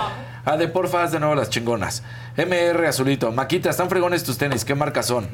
Oye, MR anda y con todo, ¿eh? De los que no nos gustan. Ay, tengo unos tenis tuyos que me prestaste. ¿Te sirvieron? Muchísimo. Están buenísimos, quédatelos. Pedimos Gracias, otros. gracias. MR, porfa, Maquita. Hacemos nosotros. No te me vuelvas a poner muy enfurecida con lo de Andrea. Sorry, pero Andrea se me hace muy pasivo-agresivo. Está bien, pero ¿por qué se te hace? Porque la ves en la tele. Amarillito de Moisés Navarro. Adela, te extrañé y te adoro. Muchas gracias. Lula Romero. No Adrián sí está yo. guapo, pero no más que Casarín. Gracias. Ah, Rubalcaba el dragón. Rubalcaba. Ah, Exacto. Berta Navarro, una verdecito. Adela, muchas gracias por la cortesía en Grupo Posadas. Fue genial. Ay, qué Feliz bueno. año a todos. ¿A dónde te puedo enviar un correo electrónico? A su mi- correo electrónico. A mi correo padre. Un azulito. A ver, Maca, tampoco haz caso a lo que te dice Adela. ¿De qué hablará? No Siempre sé. hago caso a lo que me dice Adela. ¿Pero por qué? No sé. Ese es el último, pero no sé de qué Por habrá algo sido. de que lo que opiné ahorita. Sí, puede Ay, y luego alguien me pone, según yo, Maca salió mal de ese programa, ¿por qué lo defiende tanto? Ni salí No. mal de ese programa. A mí me sentaron y me dijeron, mira, Maca, Mira, Mac. yo te voy a dar mi opinión de lo que considero debes hacer. Y me la dieron. Y al otro día dije, pues tienes razón, ya, ¿qué hacemos o qué? Exacto. ¿Qué hubo? Y así, de eso hace muchos años. Exacto. Fíjense. Cinco. ¿no? ¿Seis casi? ¿Seis ¿no? ya? Sí, porque ya me tocó el primer aniversario de la saga. Ah, ya te tocó. Sí, ¿no? ¿Cuál fue el Turibús? ¿Fue el primer aniversario del Sí, Turibús? por ahí, sí. Pues el segundo, entonces entré como al año y medio y me tocó el segundo El segundo Qué aniversario. padre estuvo ese Turibús. ¿Te acuerdas? Claro. ¿Cuántas aventuras en la saga, de verdad? Sí. Y las Profesionales y personales. Piensa, ¿de qué hablábamos hace seis años? Y ayer, y eso Sí, que hoy y ayer. Eñero, Eñero, Eñero, Y ayer, y fue el primer día del año que nos vimos. Ay, uh, sí. Ay, man. Eñero. Eh, Eñero. Te tengo una actualización. Ay. Pero no a ese respecto. Ah, ¿con- A otro. ¿A otro respecto? A- al respecto de Eñero. No, no diga el ñero. Ah, respecto del Eñero. A ñero. propósito del Ñero. Este, ¿qué más? Bueno, pues en otras actualizaciones, Perdón, la serie de... Sí, no se preocupen, no se preocupen, todo bien, todo bien. En otras actualizaciones, la serie Stranger Things empieza ya su producción, empieza el rodaje, se tuvo que posponer la quinta temporada debido a la huelga de escritores y de actores, pero ya, ya empiezan, se estima que la quinta temporada y última temporada del programa se estrenará a finales del 2024, ¿no? Eh, la serie, pues es todo un fenómeno, es una de las series más importantes de la televisión en los últimos años, se estrenó en 2016 y en la cuarta temporada, tan solo en esa tem- eh, temporada, 140.7 millones de reproducciones ha tenido, ¿no? Bastante elevado el número. Eh, ha recibido 230 nominaciones y 70 premios, entre ellos. Emmys y Saga Awards. Es una gran, gran serie y es icónica, tiene una gran base de fans y además es de las series que ha permeado en la cultura popular. Gran serie. Michael Bolton, para las noticias de Michael Bolton, y está a punto ya de salir de vacaciones. Nos vemos en, en No, el no. siguiente año, Yo ya, ya no todo listo para No, Navidad. Sí. ¿Qué me dice? Ya me tienen muy mal con eso. Y entonces que le dicen, sí, híjole, Michael, ¿qué crees? Tienes ahí un tumor que te hay que operarte ya, de volada. Y afortunadamente, pues sí, lo pudieron operar a tiempo, salió ya muy bien, dice, estoy bien. ¿Se lo quitaron? Se lo quitaron, todo ¿Benigno? bien. ¿Benigno? Va de esta, no han Danos dicho parte nada médico. más. Sí, sí. Parte me- o no nos conocí- quieres decir. No, no, no nos dijera. Está bien, está bien. O sea, se va a tomar meses para su recuperación. No dio el parte médico, supongo que es benigno, de- no debe de haber complicaciones, a menos de que nos quiera ocultar algo. Pero dice, voy a tardarme unos meses en recuperarme y después de esto, pues sigue con su tour. ¿Tú qué Tiene fechas todo el año. Yo creo que no te va a decir hasta que esté realmente bien, ¿no? Yo creo que son muy reservados. Pero bueno, fue un éxito la operación. Qué bueno. Le extirparon el tumor, todo bien, y se va a recuperar un par de mesecitos. Michael Bolton, que ya no tiene su gran cabellera, ¿te acuerdas? Ya- Sí, Sí, no. claro. Claro, lo tiene mi Michael Bolton, 71 años. Ya tiene Todavía 16 canta. años de que ya no tiene. Sí, ya tiene mucho, pero antes su pelito güerito, ahorita ya es platino. Pero cuando se lo cortó fue más shock que cuando Sí. se lo cortó Daniela Romo. Ah, sí. Claro. Oigan, la ciudad de París le hizo un homenaje a David Bowie. Ayer eh, David Bowie cumpliría 77 años.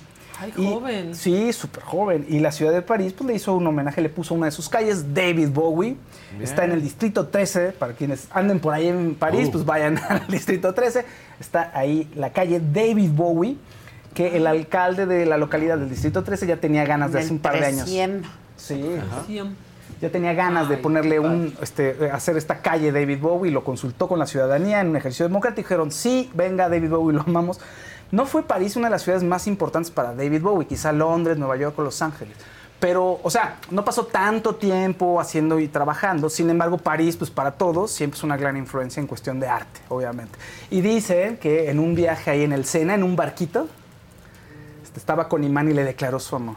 Entonces, Ah, muy bonito, es un gran detalle. Sí. Mira. El vato Ay, qué Moore. hermosura, qué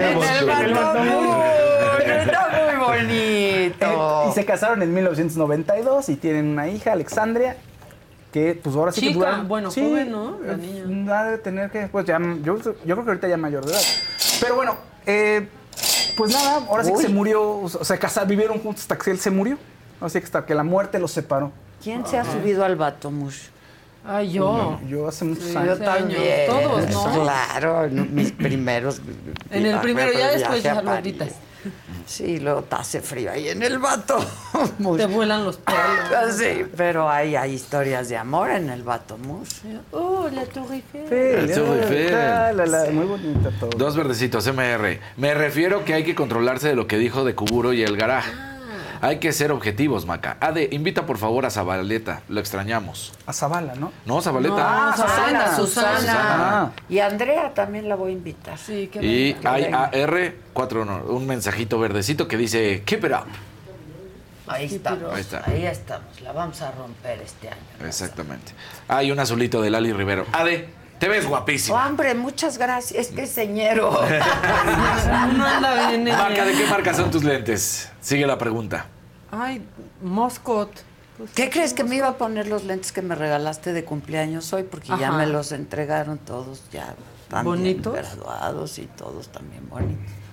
Pero están un poco oscuros, pensé, para el Ah, para programa. el Pero no estoy segura si se ven oscuros. Los voy a traer mañana, voy a traer dos y vemos. ¿va? Ya vemos. Qué Y bueno vemos. que ya Sí, están están muy bien bonitos. padres, padrísimos. Pues Muchas es que gracias. lo- los lentes. Los lentes. Todos los que nos ha quitado la vida nos los hemos Ay, recuperado perdí unos, nosotros. te dije. ¿Cuáles? Unos bien padres. No. Me los, se los llevó el mar. ¿Cómo? ¿En Y serio? Nunca ¿Sí? fueron míos, porque nunca regresaron. no regresaron. Se los no. llevó el mar, caray. Sí. Sí, sí, sí. Chale. Chale. Pero bueno. Nuevo año, nuevos lentes. Pues sí, ¿no? Pues sí, Pues sí. vamos por más. Pues sí. ¿Qué más, muchachos? ¿Ya? ¿Llegaron mis invitados? ¿Cuánto silencio? ¿Cuánto ¿Cuánto silencio? Bien merecido, Bueno. Bowie grande. Bowie. Sí, hace mucho Sí, que se sí. murió ya. Sí. 16, ahí decía, ¿no? Sí, 2016. 16 años. Sí. Ya. Bueno, Está muy joven. No, en el 16. ya les sí. decíamos que en la mañanera el presidente anunció que iba a usar su TIC. Toc. No, ya en serio, que le iba a- le ofreció una disculpa a la diputada trans de Morena, Salma Lueva, ¿no? Luego de que ayer la llamara señor vestido de mujer. Y Yamaca pasó un fragmento y este es otro. Y quiero mm, iniciar en TikTok ofreciendo una disculpa a una compañera que se identifica como mujer y que yo ayer eh, hablé de que era un hombre vestida de mujer. Yo soy muy respetuoso y eh, creo en la libertad y la gente debe de asumirse, cualquier persona, como se identifique. Y al respecto, hace unos minutos respondió Salma al presidente y en sus redes sociales escribió, esta declaración es importantísima, pues visibiliza una lucha que ha tomado décadas. Soy una mujer diputrans y eso no está discusión. Además reveló que está a la espera de poder reunirse con el presidente. Y bueno, como ya les adelantaba, el presidente también respaldó la gestión de Ernestina Godoy al frente de la Fiscalía de la Ciudad de México y como su ratificación fue rechazada por el Congreso Capitalino esta mañana, Ernestina Godoy está en el altar a la patria rindiendo ya su último informe como fiscal. Vamos a ver qué informa. En temas de seguridad, autoridades municipales de Petatlán, Guerrero, revelaron que fueron 13 y no 6 las personas asesinadas el sábado en un palenque y rechazaron que se tratara de un enfrentamiento entre grupos criminales. Es importante señalar que no se trató de un enfrentamiento entre grupos criminales, sino de un grupo de un ataque contra civiles desarmados, con un lamentable saldo de 13 muertos y 21 heridos. A nombre de los ciudadanos del municipio de Petatlán, Guerrero, solicitamos a las autoridades federales y estatales su intervención urgente e inmediata para garantizar la seguridad física de la población. Y en información internacional, este martes de nueva cuenta se registró un sismo, ahora de magnitud 6, que volvió a sacudir Japón. Dejó nuevos y fuertes daños porque el epicentro fue exactamente en el mismo lugar que el terremoto de 7.6 que se registró el primero de enero.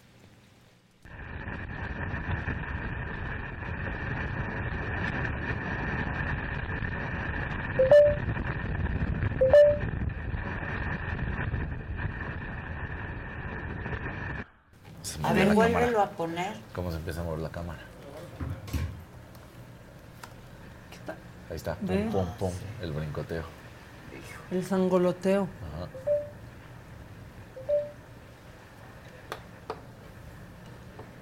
Sí, qué bárbaro.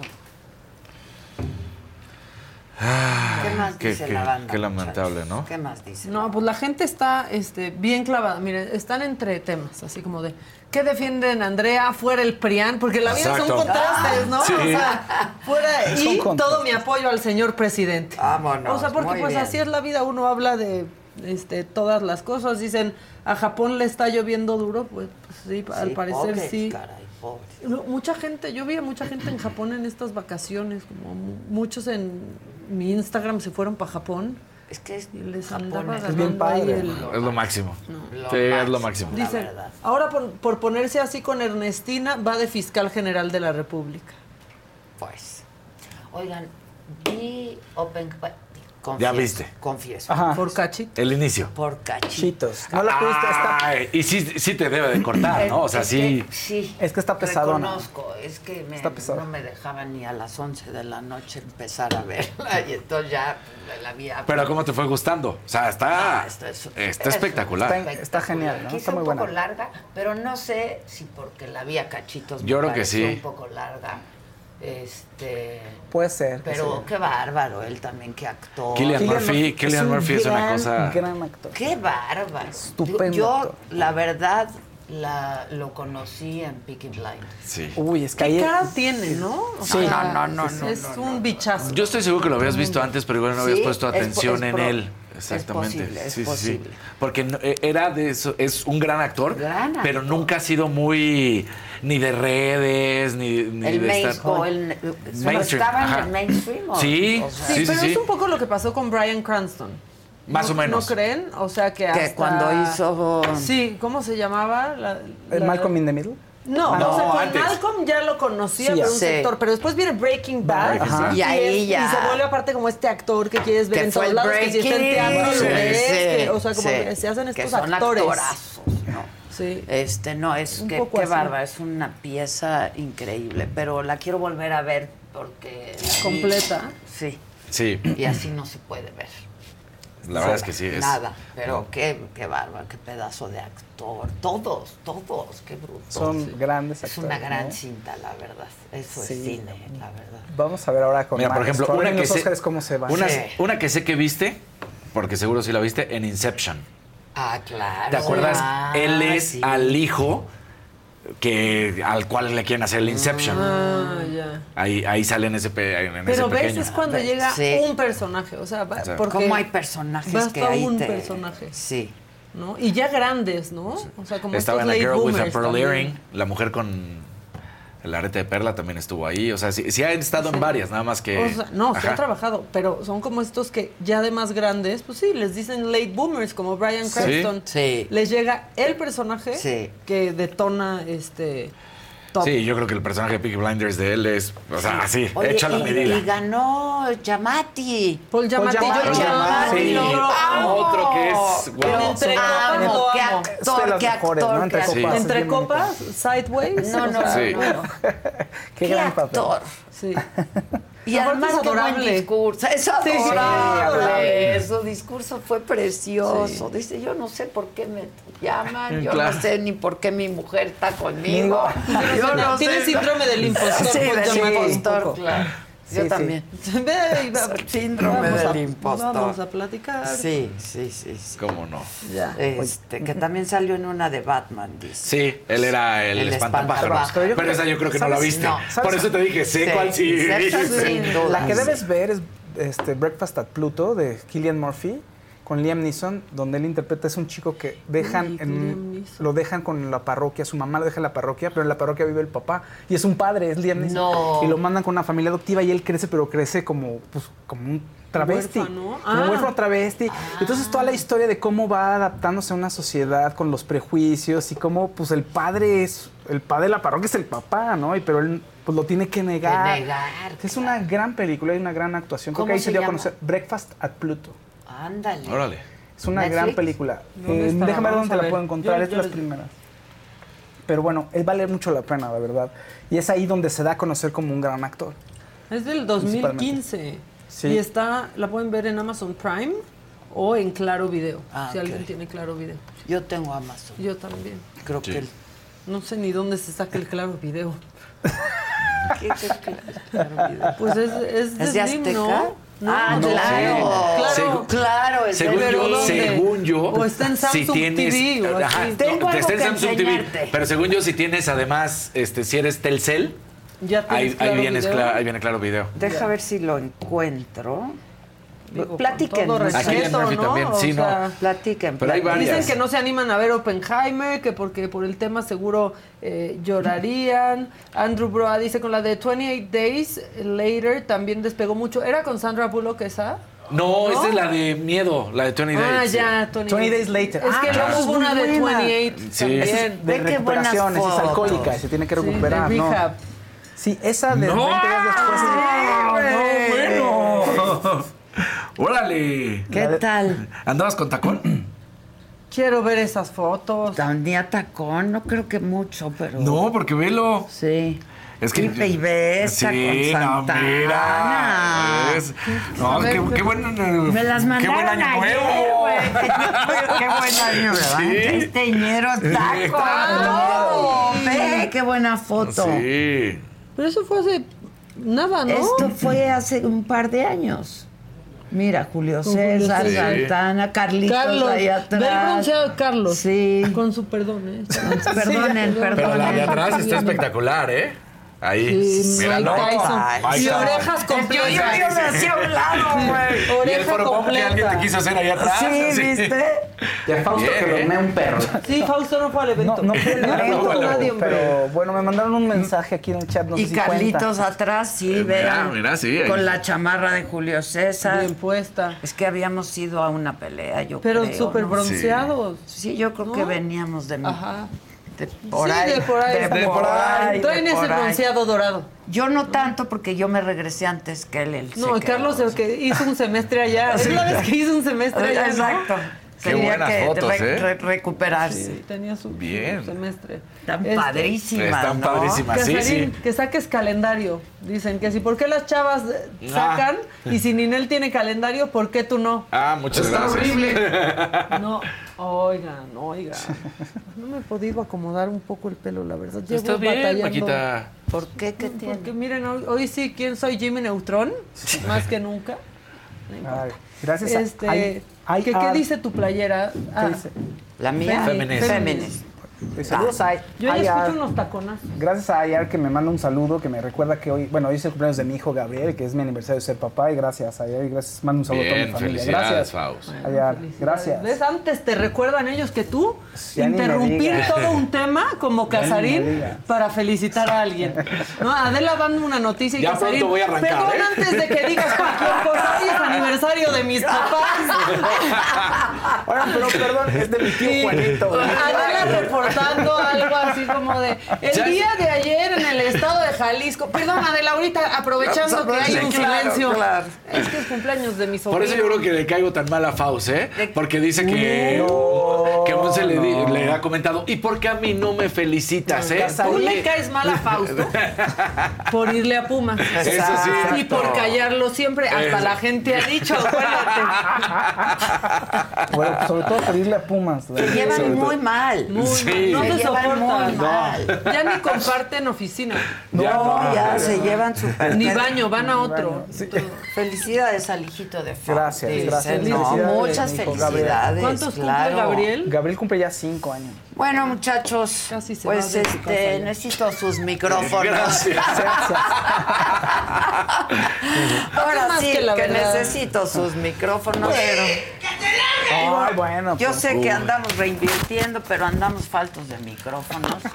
Este, tráetelo. Pero quiero recordarles, no se olviden que todos nuestros contenidos los pueden ver por Roku, todos. Él me lo dijo Adela, el solo con la Adela, el, la, el Saga Live, el macabrón cargado, eh, el set, las, pausas el set estuvo Didi, todo, todo, todo está en Roku.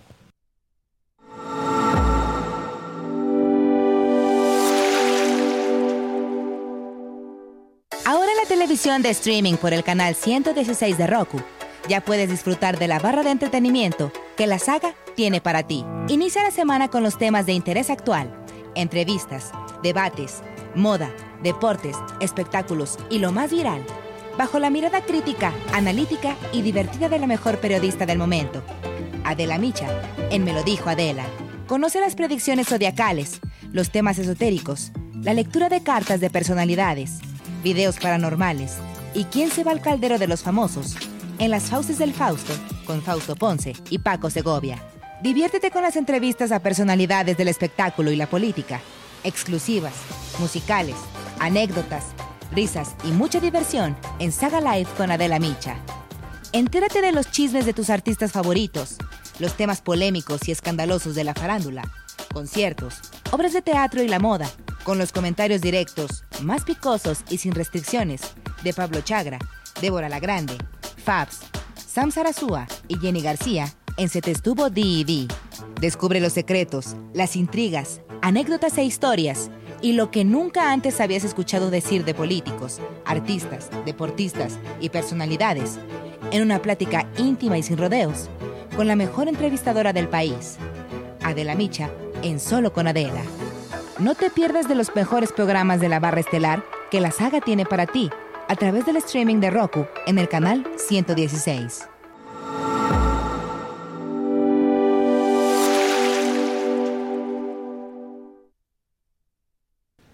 Bueno, ya comentábamos que ayer fue el segundo informe de gobierno de la alcaldesa de la Cuauhtémoc, Sandra Cuevas. Ahí anunció que va a presentar una iniciativa para declarar a su alcaldía, a esa alcaldía como la capital de la Ciudad de México, es decir, la capital de la capital. ¿Por qué? Entre otras cosas, para respondernos otras preguntas. Aquí está Sandra Cuevas. ¿Cómo estás, querida Sandra? Buen día, muchas gracias. Feliz año a ti y a todo tu auditorio. El señero, señero. Sí, sí, sí. ¿Cómo, te año. pinta? ¿Cómo te pinta? Te pinta con muchas cosas.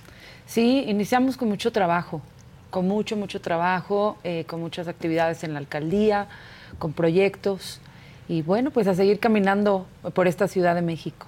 Oye, ¿y esto de, de que se convierta en la capital de la capital es una propuesta seria o...?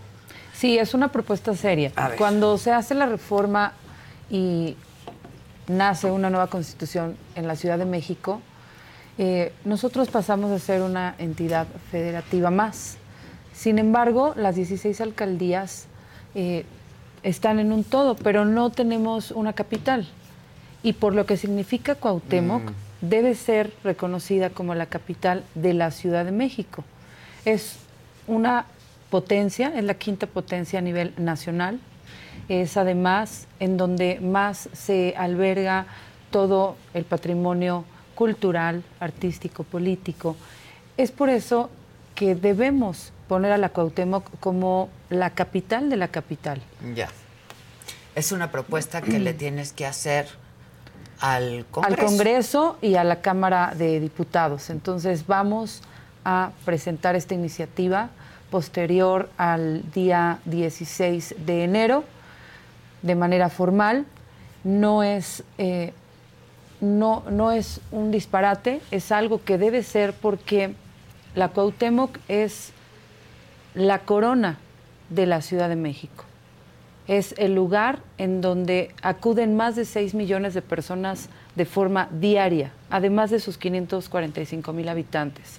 Es en donde millones de personas, 6 brutal. millones de personas diarias, en donde van y realizan trámites, en donde van y, y hacen compras en el centro histórico, en Tepito, en La Lagunilla, en todas las zonas que son emblemáticas. Contamos con 39 mercados públicos que son reconocidos a nivel nacional. Cuauhtémoc es la corona de la Ciudad de México. Oye, ¿y la migración en la alcaldía, cómo la manejas?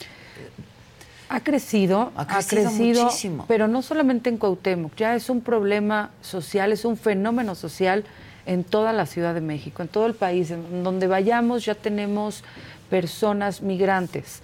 Nosotros construimos una casa del migrante en donde diario atendemos a 300 personas, pero ya es insuficiente. La colonia Juárez está sufriendo eh, las malas prácticas, las malas decisiones del gobierno federal, del presidente Andrés Manuel, porque tenemos los parques llenos con eh, gente migrante.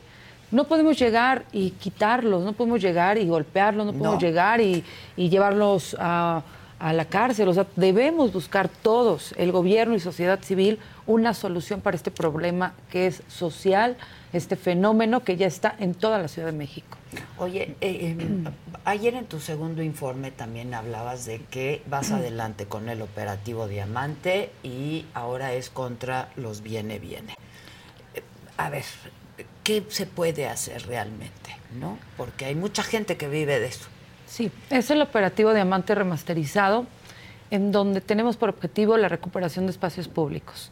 No solamente es una acción en contra de los viene-viene, que además no son personas eh, que tengamos un problema con ellos, les estamos ofreciendo trabajo, tenemos una bolsa de trabajo en diferentes empresas, pero no podemos justificar el que se van a quedar sin trabajo y por eso tienen que seguir en la vía pública, cobrando en un espacio que no tienen por qué cobrar porque la Porque vía pública. no es no es de, no es de nadie y a la vez es de todos.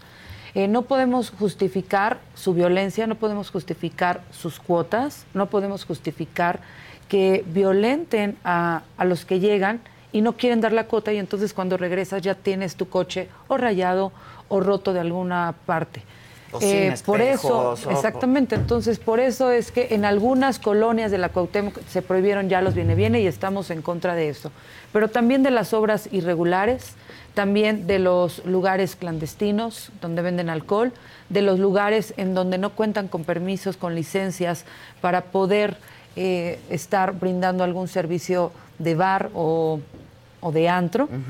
Todo eso también lo estamos revisando y se están cerrando. Los que no respetan los decibeles, hay vecinos que ya no pueden dormir. Condesa, Roma Sur, Roma Norte, La Juárez, ya no pueden dormir, no pueden descansar Pero, ¿y porque son haces? 4 o Porque 5 de la, la mañana. vida también de la Cuauhtémoc, ¿no? Todos estos lugares. pues, Pero le- todo le con vida. medida, todo con medida, todo con con reglas, orden. Con orden, con disciplina. Entonces, debe haber entendimiento entre vecinas y restauranteros y bares y antros. A ver, yo cuando te conocí, este, te conocí como candidata, ¿no? A la, a la alcaldía. Y platicábamos mucho y llamaba mucho la atención tu perfil eh, no político, porque tú no, no venías con una carrera política, de hecho, como que no te interesaba mucho, tú decías, yo luego me voy, ¿no? Este, y, y ahora estás formando una carrera política, eh, Sandra. ¿Qué fue lo que pasó y qué es lo que ha llamado la atención en ti? Tienes un estilo, ¿no? Este que pues es controvertido, a muchos les gusta, a muchos no, pero eres bastante frontal, eres centrona. Yo siempre he dicho que a mí sí me gusta, ¿no? A mí me gusta la gente que habla con la verdad, por lo menos sabes a qué te atienes, ¿no? Así es. Así es. Este, pero no, no, no tenías un interés, o corrígeme, de hacer una carrera política. Eh, ¿qué, qué pasó?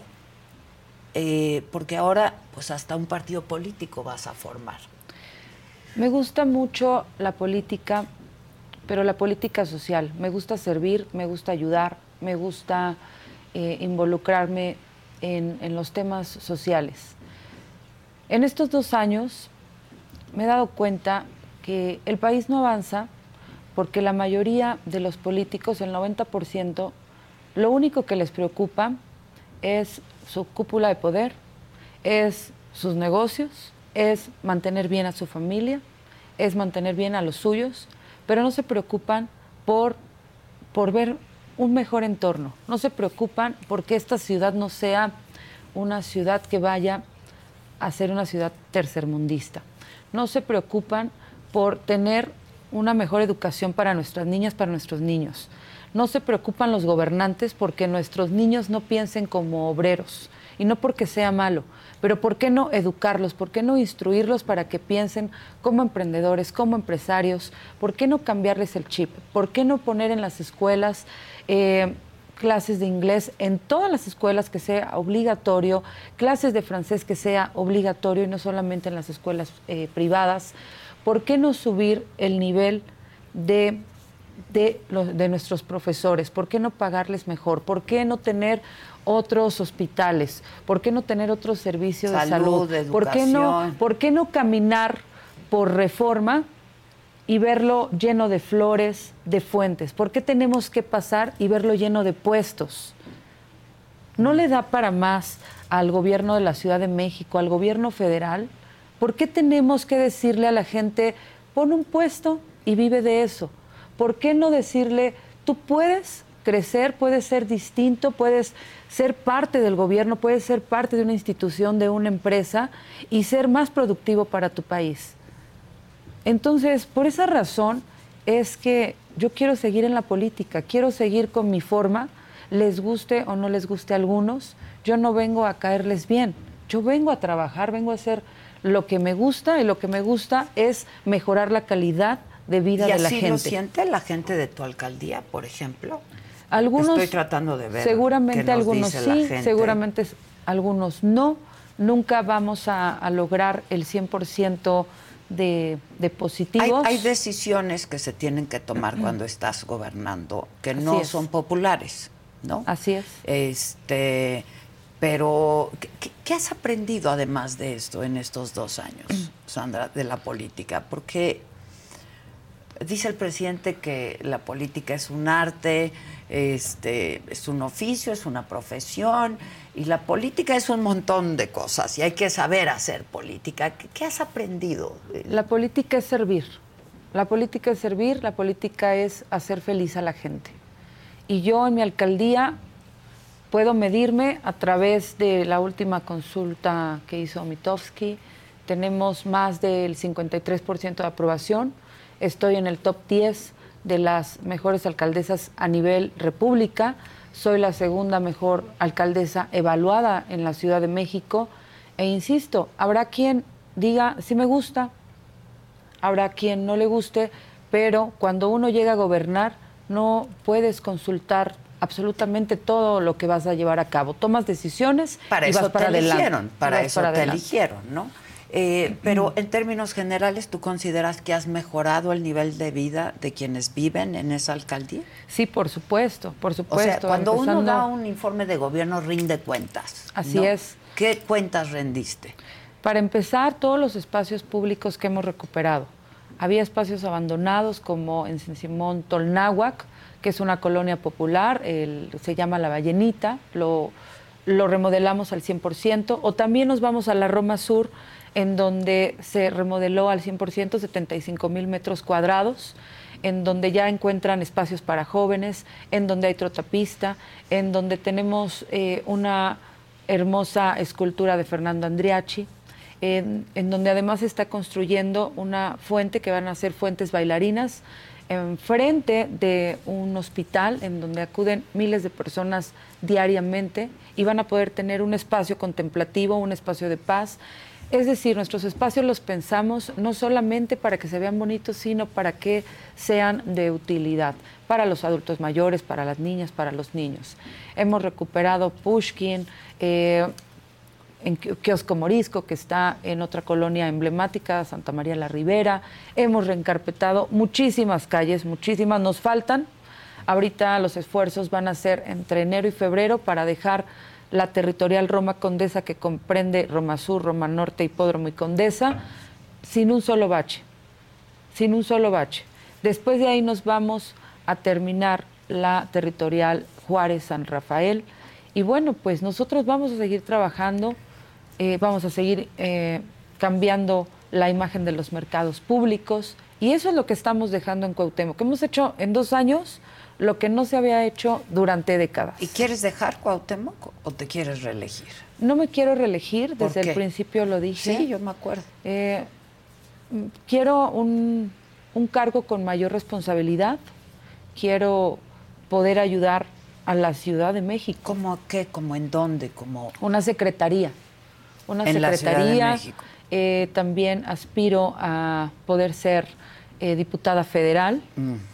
poder caminar eh, por toda la ciudad. Eso es a lo que aspiro. Todavía no tomo una decisión final. Me han abierto puertas. ¿Quiénes? Pues diferentes partidos políticos.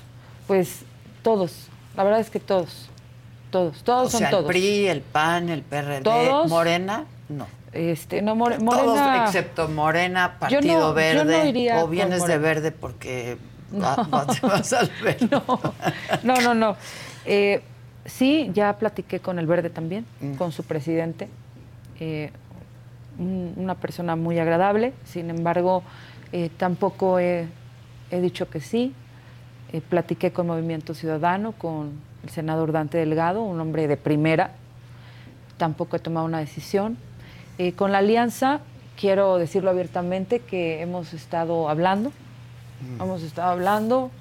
Eh, mm, yo hice una pausa con la alianza. Yo sé. No está rota al 100% la relación.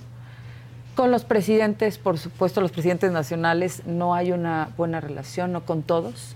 Eh, sin Sí, embargo, hablando de Chucho Zambrano. sin embargo, eh, no se trata de caerles bien, de agradarles o de que me quieran o no me quieran. Se trata de hacer una alianza en favor de México. Este, ahora te voy a leer algunas de las cosas. Eh, Por ejemplo, Claudia Peña dice, las pérgolas de la calle de Orizaba en la Roma, ¿cuándo las quitan? Empezamos antier. Antier estuvimos ahí en el operativo Diamante y se retiraron alrededor de seis pérgolas. Pero dice, solo quita las pequeñas, porque por ejemplo, la del café toscano, la corriente, estorba. Ayer estuvimos ahí, de hecho salió en medios de comunicación, estuvo Milenio y, y otro, y otro medio. Los invitamos a que deben de reducir su pérgola. No la puedo quitar porque el gobierno de la Ciudad de México les dio ese permiso, pero van a reducir el tamaño. Ok, ahora, este, tú dijiste en algún momento que los franeleros se iban a ir, ¿no? A propósito de los bienes, y no se han ido, no se han ido. Entonces, ahí es cuando dices, viene el operativo Diamante remasterizado. Ayer estaba yo viendo eh, Canal 6, me parece, en donde hicieron ellos un recorrido. Y en muchas zonas ya no hay franeleros. Quiero que entiendan que es un trabajo que se va a llevar muchos meses. Es un trabajo que se va a llevar eh, tiempo y que necesitamos que también ustedes como vecinos o como visitantes me ayuden a través de mis redes sociales denunciando, a ver, aquí todavía hay viene bienes. Necesitamos hacer equipo. Nosotros vamos a seguir acudiendo a los puntos a donde hay viene bienes o franeleros o eh, acomodadores de autos. Pero sí es importante hacer equipo. Esto no se va a acabar de un día para otro. Es un trabajo de mucho tiempo, es un trabajo que debemos hacer diario para que la gente pueda entenderlo. No vamos a cambiar de un día para otro lo que viene pasando en más de tres décadas. Sí, es, es- es- complicado, es complejo. Hay pero gente no que es lleva imposible. años pero no es imposible. Si nosotros hacemos las denuncias diarias y nosotros como gobierno acudimos de forma diaria, va a llegar el momento en donde definitivamente van a entender que no pueden estar. Pero hay en muchos lados y no puedes estar en todos esos lados. Nos estamos dividiendo. El gobierno de la alcaldía se está dividiendo y quiero recordarles que solamente iniciamos con Roma Sur, Roma Norte, Condesa, Doctores, Juárez y San Rafael. Son las colonias en donde están prohibidos los viene viene. Ya. Este, te preguntaba yo un poco de por qué no reelegirte. ¿Por qué? Quiero- Por- porque en, en tres años no es mucho lo que se puede hacer, ¿no? Eh, y es mucho de lo que nos dicen, ¿no? Los alcaldes, que en tres años no es mucho. Ya dinos qué quieres hacer. Ya, ya te lo dije. O sea, ¿quieres ser diputada o Ajá, quieres una diputación federal? Una diputación federal. O trabajar en... No, no, no, una diputación federal y una secretaría. Ah, las dos. Sí, las dos. Eso es, aspiración y las dos. Sí. Ok. Y tal Este, cual lo he planteado, ¿eh? Pero tú has hablado con, a ver, este, con Taboada, con Clara Brugada, no veo que sea posible eso, ¿no? Este, No he hablado con Clara Brugada. eh, han habido algunos mensajes eh, para solicitar ir a la Cuauhtémoc. Eh, yo he sido muy reservada, no, no tengo comunicación con ella. Eh, sin embargo, con quien tuve comunicación precisamente el día de ayer fue con, con Santiago Taboada. ¿Lo vas a apoyar, Sandra? Vamos a... Todavía no tomo una decisión. Todavía no tomo una decisión. Eh, lo que sí quiero dejar claro es que cualquier acuerdo que se llegue a hacer con algún partido político debe ser público, porque a veces no cumplen. Y a mí algo que me puede poner de muy mal humor es que no cumplan. Sí, pues sí, eso siempre pone El, de el mal que humor. no, el que no hagan valer su ¿Qué palabra. hablaste con Taboada, por ejemplo? Porque, a ver, has de tener ahí el corazón medio partido, ¿no? Por un lado está Rubalcaba, por otro lado está tu, este, pues también tu futuro político. De- Tú dijiste que ibas a apoyar a Rubalcaba, ¿no? Rubalcaba se fue, este, se fue del PRI, ya está con Morena, ¿no? ¿Tú harías lo mismo? No, no, no, no, definitivamente no. ¿Te aceptarían para empezar? Digo, tú has tenido un enfrentamiento muy frontal con quien hoy es la candidata a la presidencia de Morena. No, pero además, ¿a dónde quedaría mi credibilidad, Pues yo mi autoridad, mi, mi nombre, mi dignidad? ¿En dónde quedaría? Yo no podría jamás irme a Morena. Eso no va a pasar. Y lo he dicho una y otra vez de forma respetuosa, Rubalcaba es Rubalcaba y Sandra Cuevas es Sandra Cuevas. Yo tomo mis decisiones conforme a mis principios y Pero, valores. a ver, son muy cercanos. Ahora, ahora platicamos de eso, pero incluso profesionalmente son muy cercanos. Este, y tuvieron que haberlo hablado, ¿no? Sí. En su momento. Por eso tú hiciste una pausa con el blog. Incluso saliste a hacer el anuncio público eh, de cómo te había tratado el PRI, de quién eran los, los líderes nacionales de cada uno de estos partidos, en fin. Este, un poco, pues apoyando lo que estaba haciendo Rubalcaba también. Sí, lo apoyé porque me pareció incorrecto lo que le hicieron. El actuar de la alianza fue, fue incorrecto. No nos trataron bien. Independientemente de que yo tomara la decisión de apoyar, debo, debo decir lo que sucedió. Hicieron las cosas mal, nos trataron mal.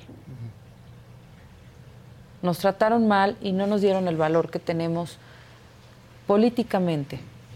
Pero también, lo dije muchas veces, la alianza debe ser como una familia.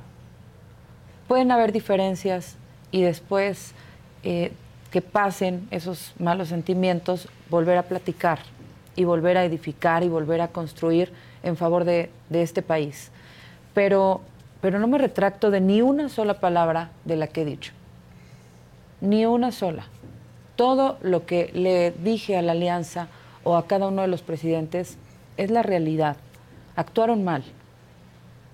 Entonces yo por eso apoyé a Rubalcaba, porque además pues se fueron todos en contra de Rubalcaba. Pero no fue movida por los sentimientos. No, no, no, no. Yo a Rubalcaba lo, Porque, a lo ver, veo como un amigo. Yo, ahora hablamos de eso, pero a, lo que hoy es, pues hay con quien tienes más afinidad. O sea, puedes estar en la misma familia, pero a lo mejor con un hermano te llevas mejor que con el otro, ¿no? Este, y era evidente, es evidente que hay una gran afinidad entre Rubalcaba y tú. Este, estoy hablando políticamente y profesionalmente, ¿no? Eh, ¿Y no, no, no estuvo movido eso por el sentimiento? No, no, no, no. Yo tomo mi decisión porque a mí me incumple el PAN. ¿Qué te prometieron? Eh, ya habíamos hablado cuál era mi aspiración, cómo iba yo a apoyar y me incumplieron en todo. Desde la alcaldía, desde un, un puesto eh, federal, o sea, en todo, incumplieron en todo. Y a mí no me gusta que jueguen conmigo. Yo creo que a nadie le gusta que jueguen y que, y que además tu trabajo lo, no lo valoren. No fue, mi decisión no fue movida por, por Rubalcaba. Mi decisión la tomé En y, base a y- lo y que- la pausa que tomé o que hice fue con base a que no me cumplieron. Ahora, este, la oposición habla y el, el, este, el- este frente amplio, ¿no? Este, de toda esta alianza PRI-PAN, PRD, de que en el 21 les fue muy bien, ¿no? Y les fue bien porque iban juntos. ¿Cómo ves para la elección? Va- Vamos a hablar de la Ciudad de México eh, en, el, en este año. Eh, si no van juntos, pues está difícil y todos suman, ¿no? Todos suman. Supongo que te buscó Taboada o tú lo buscaste a él, pero finalmente hablaron. Él me escribió, Mm. él me escribió el día de ayer para felicitarme por mi segundo informe, eh, pero además para decirme que si podíamos vernos y seguramente sí, nos vamos a ver en los próximos días. Yo debo decirlo, eh, yo le, le tengo un cariño a, a todos mis compañeros de la UNA y lo digo de, de forma muy, muy honesta. No es porque me den un puesto, porque a veces se ponen a estar escribiendo mucho odio, muchas tonterías en las redes sociales. Yo no vengo por puestos. Afortunadamente, gracias a mi trabajo, gracias a mi forma de ser, me sobra trabajo, me sobran oportunidades. Pero la alianza, pues vivimos muchas cosas juntos. Con Lía, con Tabe, con Tabuada. Sí. Pues pasamos muchas cosas juntos. Lo sé. lo Dos sé. años difíciles, dos años de persecución, dos años de estar luchando en contra de Morena. No es una decisión sencilla, pero tampoco voy a permitir que me maltraten o que no valoren mi trabajo o que no valoren lo que hemos ya logrado a nivel Ciudad de México. Lo que construyeron en dos Ajá. años. Pe- ¿Pensarías en estar apoyando a Taboada entonces? Todavía no tomo la decisión. Vamos a, a terminar de, de dialogar con, con los diferentes actores políticos y ya estaré definiéndome en, en un par de semanas. Eh, rápidamente, eh, ¿qué, qué- qué- esto de la creación de un partido político? ¿Te gustó mucho la política? a ver, tanto que quieres hacer tu propio partido político. ¿Por qué?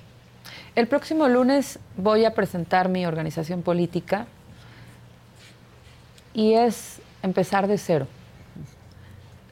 El problema que tuve para no poder eh, contender por el gobierno de la Ciudad de México, que ni siquiera me dejaran participar, caminar, fue porque no tenía yo un partido.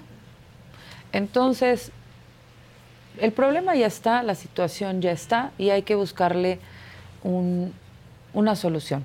Y la solución es tener mi propio partido político. Entonces, voy a presentar, primero Dios, el próximo lunes mi organización política con miras a que se convierta en el 2025 En un en un partido político. Así que los invito el próximo Que no es fácil, el ¿no? próximo Tampoco lunes. crear un partido político. Pues digo. nada es fácil. Nada es fácil. Nada es fácil. Pero es así como de, ah, pues no me dieron chance, entonces yo hago mi partido. Sí, sí Así, es así, así es tal cual y eso lo debe de aprender todo, todo joven, todo mexicano. Cuando te cierran la puerta, abre tú tus puertas. No te esperes a que nadie te diga si lo puedes hacer o no lo puedes hacer. Y ojalá que de eso, eso se lleven de Sandra Cuevas. Si no te permiten hacerlo, hazlo tú. Hazlo tú. Solamente así se sale adelante en esta vida y sobre todo en este país. Ahora, vamos a hablar de ti sentimentalmente. Veo que traes un anillo. ¿Es un anillo de compromiso? Sí, es un anillo de compromiso que yo me regalé. Yo voy a hacer como nadie me da uno, me voy a comprar el mío, chinga. A ver, tú te regalaste el anillo de compromiso, porque nadie te da uno. No, sí tenía. Sí tenía el pasado. Tenía, claro, tenía, claro. Ya, ya me habían dado dos anillos de compromiso, pero bueno, ese, ese compromiso se terminó. Se terminó. eh, y, y después de, de ver todo lo que se vive en el amor, pensé, mejor me voy a comprometer conmigo misma porque es muy difícil en esta carrera, en este oficio, poder hacer una, una familia o poder llevar a cabo una relación que, que dure.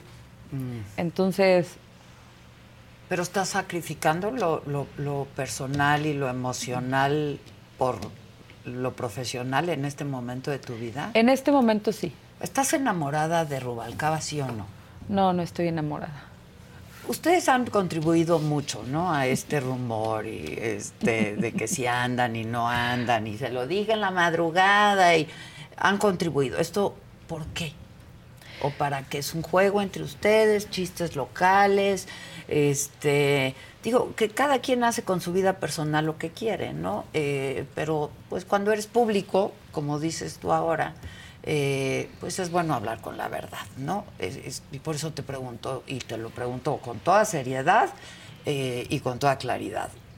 ¿Tienes una relación sentimental con Rubalcaba? No. Rubalcaba y yo nos llevamos muy bien. Nos llevamos como grandes amigos. Yo a Rubalcaba lo quiero mucho. Eh, lo, lo admiro. Es un gran ser humano. Es un caballero. Es un hombre muy inteligente. Es un hombre que, que ama lo que hace. Su política sí es servir a la gente. Y, y es un hombre con el que quiero contar toda mi vida como amigos. Yo hoy puedo decirles que dentro de la política, el único amigo que tengo dentro de la política es Rubalcaba. Pero no tenemos una relación. A lo mejor hay un gusto. O sea, ¿nunca se han dado un- sus besos? No, pues ya pregúntenle a él. Él va a decir que él no habla de, de- de esas cosas, de las mujeres. que quiero- Los caballeros no tienen memoria. Yo, yo quiero dejarlo muy claro porque, pues seguramente él tiene muchas admiradoras. Eh, es un hombre muy coqueto, todos lo sabemos. Y, no, no me gustaría que, que- que se enojen con él sus, sus amigas por pensar que tiene una relación conmigo. La verdad es que somos grandes amigos, lo quiero mucho y casi todos los días hablamos, después de que cada uno termina sus actividades, terminamos dos de la mañana, y él es nocturno, así como yo. Entonces, hablamos en la madrugada. A eso me refería con la llamada en la madrugada. Por supuesto que no es que se tenga otra cosa, sencillamente que ambos somos nocturnos. Cuando terminamos nuestras actividades, nos saludamos, nos preguntamos cómo nos fue en el día, pero todo mi respeto, mi cariño para Rubalcaba como amigo. O sea, sí hubo un momento en el que te gustó y te llegaste a plantear la posibilidad. No, pues seguramente nos gustábamos, nos gustamos y nos vamos a seguir gustando. Eso es evidente, pero no nos gustamos tanto como para tener una relación eh, de novios. Ok, ok, ok. Este, ¿por qué llegó tarde? Porque eso nunca lo dijiste. Dijiste, te ad- le advertí que si llegaba tarde iba a decir por qué llegó tarde. No, la, la realidad es que Rubalcaba eh, se entretiene mucho en, en las calles. Eh, un ejemplo. Explícate, ¿por qué? Sí, eh, un ejemplo, un ejemplo. Llega el 6 de enero a, a visitarme, el Día de Reyes. Y la cita fue a las 6 de la mañana. Ok.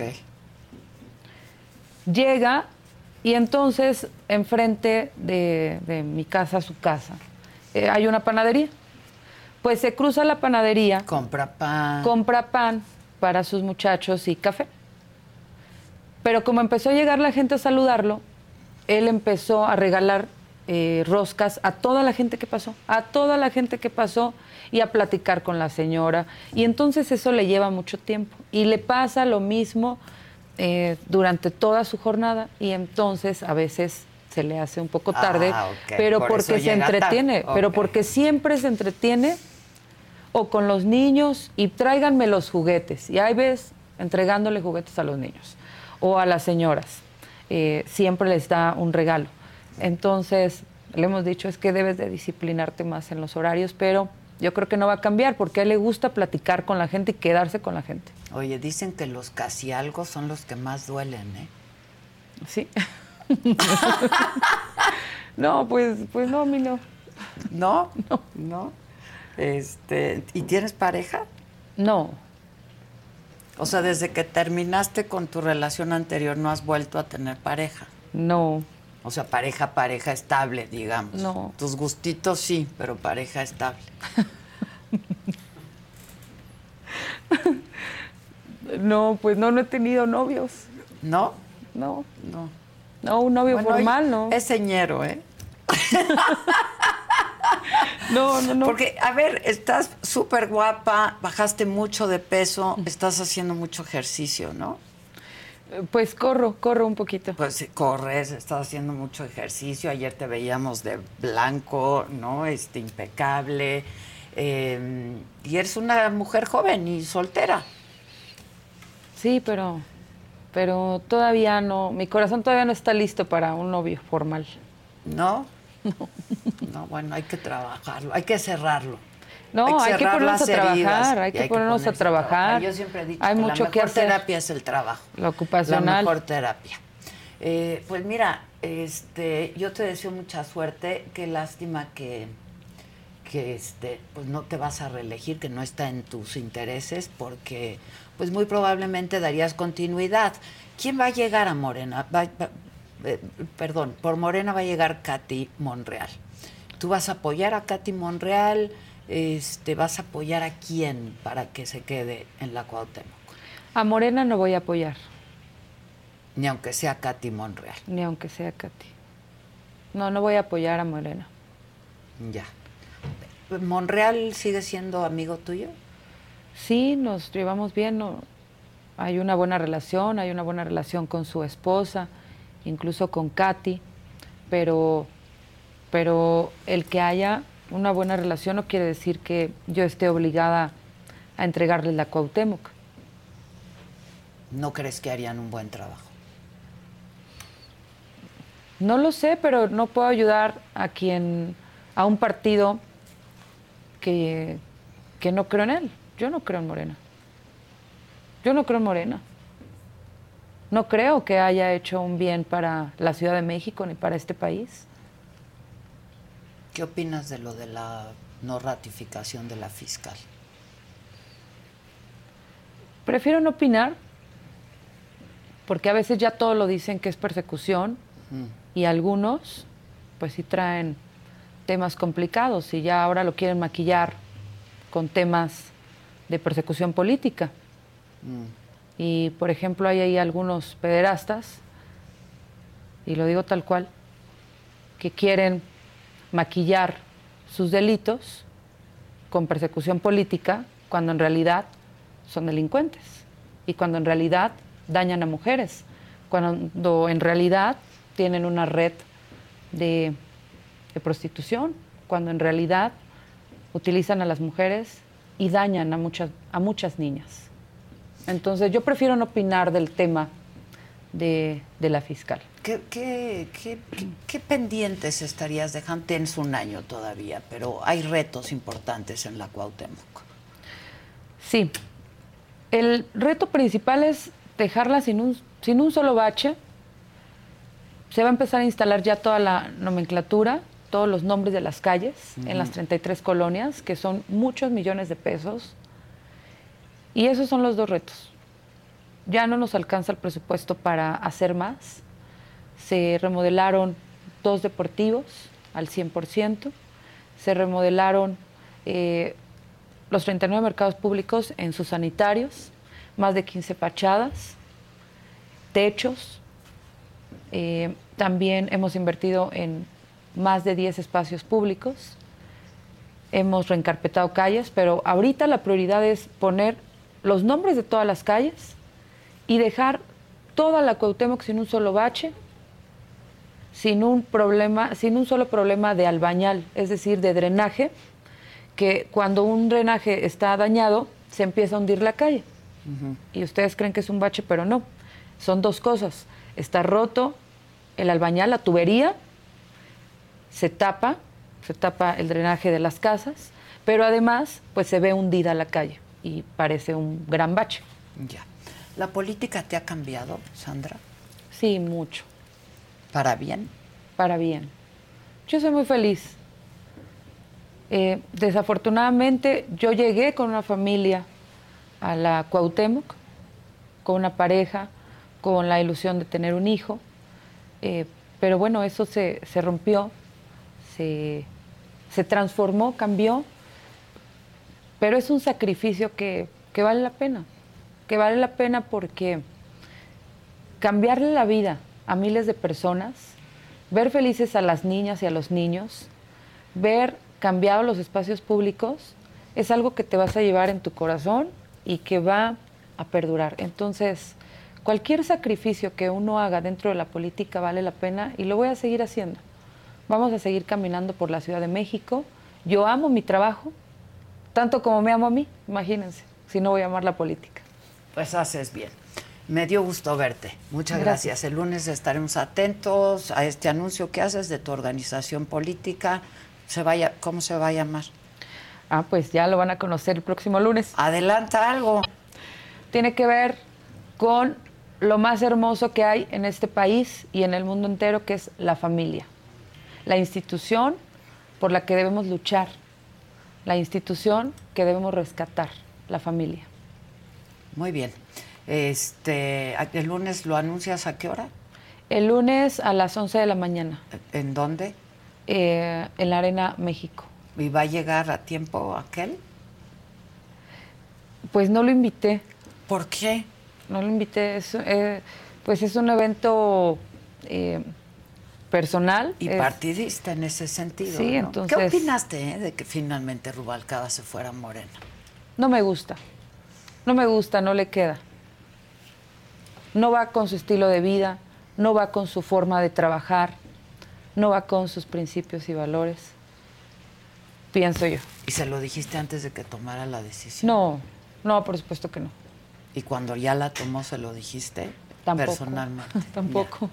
Eh, pues ya él ya está grande para tomar sus decisiones Pues sí, y bueno, él pero- sabrá por qué. Pero uno siempre opina. Además me parece que no se fue, o sea, no está en Morena, sino está trabajando directamente para Claudia. Para Claudia. Y, y- y no sé qué le vaya, qué le vaya a ofrecer Claudia. Ya. Muchas gracias, Sandra Cuevas, y mucha suerte. Gracias. Acuérdense, esta entrevista en unas horas más la pueden ver por Roku y en la saga, por supuesto.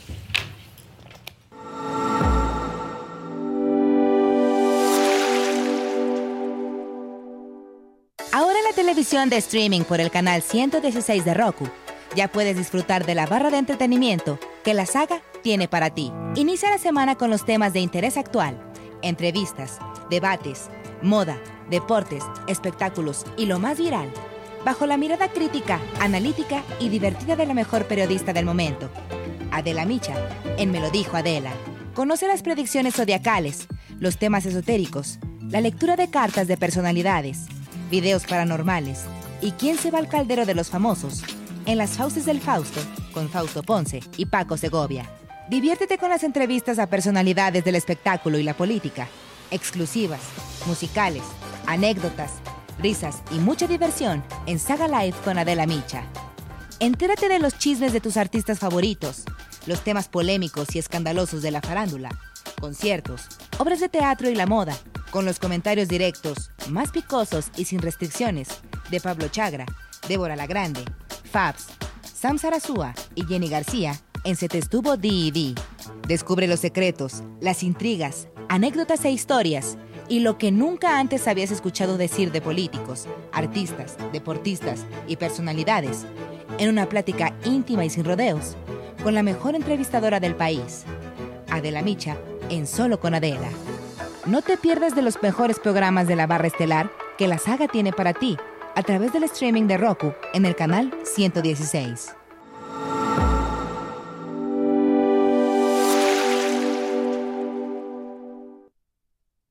Esta semana llegó Santa Claus a Tampico. Al principio hubo un poco de confusión porque las noticias decían que habían visto un viejo panzón con muchas bolsas y pensaban que se estaba hablando del exgobernador, pero no, sí, era Santa, sí era Santa.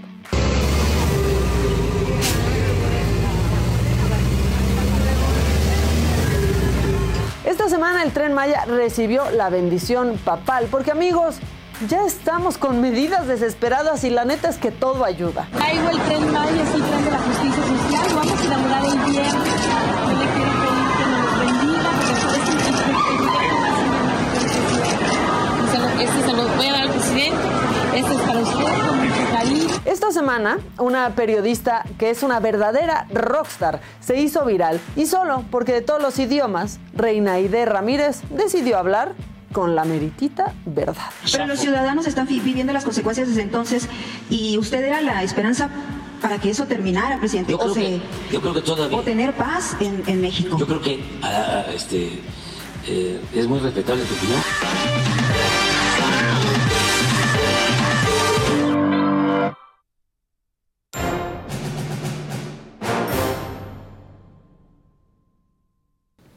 Bueno, y rápidamente nos enlazamos vía Zoom con Claudia Aguilar. ¿Cómo estás, Clau? Hola Adela, ¿cómo están? Qué gusto saludarles en este 2024. Igualmente, igualmente, que sea un gran año, esperemos. Así será, Está esperemos. fácil, está fácil que sea mejor que el Sí. pasado. No lo tiene tan difícil. Feliz año. No la tiene tan difícil. Feliz año a todos. Qué gusto escucharles y verles otra vez. Y bueno, pues sí, no la tiene tan difícil, aunque los retos son enormes, ¿no? Muy grandes. Oye, este, pues rápidamente, Clau, eh, tu opinión sobre eh, la no ratificación de Ernestina Godoy. Pues mira, yo creo que la verdad, salvo, salvo Morena, yo creo que sí se veía venir, un poco estaba anunciado, era muy complicado y había tenido tiempos muy convulsos. Incluso en esta insistencia de ratificación de Ernestina, que hubo momentos donde se trató de darle la vuelta a lo que establece la propia Constitución de la Ciudad de México. Y bueno, pues creo que sí es una estira y afloja, quizá a lo mejor en lo que Adrián Rubalcaba había estado tratando de vender como apoyo y que casi casi con sus votos iba a ser suficiente para la ratificación. Me parece que es un momento importante. Por eso no quiso opinar Sandra Cuevas al respecto. Justamente, ¿no? Yo creo que no quiso opinar porque pues él había opinado, él había dicho que tenía los votos suficientes como para que todos sus apoyos se fueran y eso, bueno, pues pone en perspectiva, me parece de manera relevante, qué tanto papel importante tiene Adrián Rubalcaba, donde ni la diputada de Coajimalpa o por Coajimalpa, eh, pues estuvo a favor de la ratificación de Ernestina Godoy. Y, eh, y ahora, bueno, en este momento también está en el informe la propia fiscal y me parece que es muy importante que estemos atentos a la, a la propuesta que salga del Consejo Judicial eh, Ciudadano para efectos de que pues el hoy, hoy jefe de gobierno pues decida dentro de esa propuesta quién debe ocupar la titularidad de la Fiscalía de la Ciudad de México, que yo creo que es otra variable que quizá habíamos dejado fuera del radar en los análisis, pensando quizá que sí se lograba esta ratificación porque habían estado haciendo todo hasta lo imposible por, por lograr la ratificación de Se Ernestina queda para un segundo periodo. Lara. Queda Ulises Lara, pero De está encargado, ¿no? Ajá. De interino, exacto. Justo, más bien es en esta propuesta del trámite que se va a iniciar en términos constitucionales para eh, una nueva titularidad de la Fiscalía, que creo que ese es un momento importante. Otra vez, el Consejo Judicial Ciudadano, el jefe de gobierno Martí Batres va a tener un papel importante en el momento de la designación y pues seguramente, si no, pues también lo podrá revertir a que sea el propio Congreso de la Ciudad de México quienes elijan, que me parece que no sería atinado porque pues es más fácil que salga con la designación, es decir, a la propuesta del Consejo Judicial Ciudadano que sea el propio jefe de gobierno quien dentro de esa propuesta decida quién debe ocupar la fiscalía. Ya. Este, y, ¿cómo? Ya parecía y por eso pues habían reventado el año pasado este el- el- la sesión de la ratificación o no ratificación, la pasaron para este año, pero ¿qué- el desempeño de Ernestina Godoy como fiscal, Claudia. Pues mira, la verdad es que yo creo que fue, eh, yo me quedo con mucho, muy, unos sinsabores muy importantes, sobre todo en temas, o sea, porque trató de hacer cuestiones de género, pero a mí me parece que el tema de los feminicidios y sobre todo esto último que hizo mucho ruido, que es esta, pues, observar, ¿no? Digamos, estas órdenes de intervenir comunicaciones privadas que se dieron sin una resolución judicial. ¿no? Que es, exacto, espionaje político, y que incluso la propia Lea Limón obtuvo una, una medida cautelar eh, justamente de un juez de amparo, precisamente porque eh, al solicitar la información y además contradictoria, ¿no? Me parece la fiscalía niega que hay de estas órdenes y el propio Telcel dice que sí recibió esas órdenes en un informe ante el juez, ¿no? Ante el juez de distrito. Entonces me parece que yo creo que sí se queda, que nos queda de ver. O sea, hay grandes temas de impunidad, muchos temas sin resolver con los feminicidios. Desde luego el tema de espionaje político me parece que es gravísimo y pues que hay un enorme eh, sentimiento de injusticia en la gestión de la fiscal Ernestina Godoy al frente de la Fiscalía de la Ciudad de México. Pues sí, sin duda. Y me quedo con ese sinsabor y creo que, bueno, pues por eso se ve, eh, pues no, no es ratificada eh, y bueno, pues esperemos que también esto abra, abra, eh, Una posibilidad, un espacio, claro, claro. ¿no? Y ahí seguramente se saldrán otros nombres, incluso seguramente, bueno, no me cuesta trabajo pensar que volverán a estar hablando del perfil de el mismo García Harfuch, ¿no? Que, que al no haber quedado en otros encargos puede, pueda llegar a ser eh, considerado para la titularidad de la fiscalía. Ya. Este, te vemos el próximo martes, trata, ¿no? Por supuesto que me verán, ahí estaré. Te para quiero dar un abrazo y agradecerte un regalo increíble que me mandaste.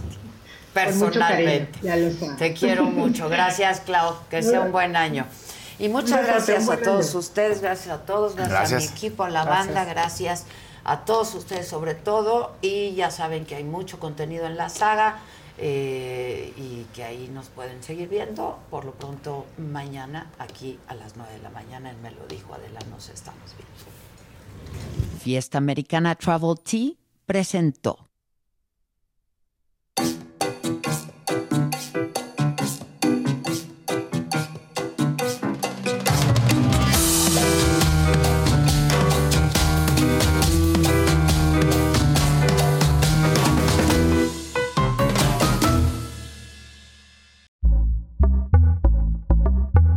Pitaya.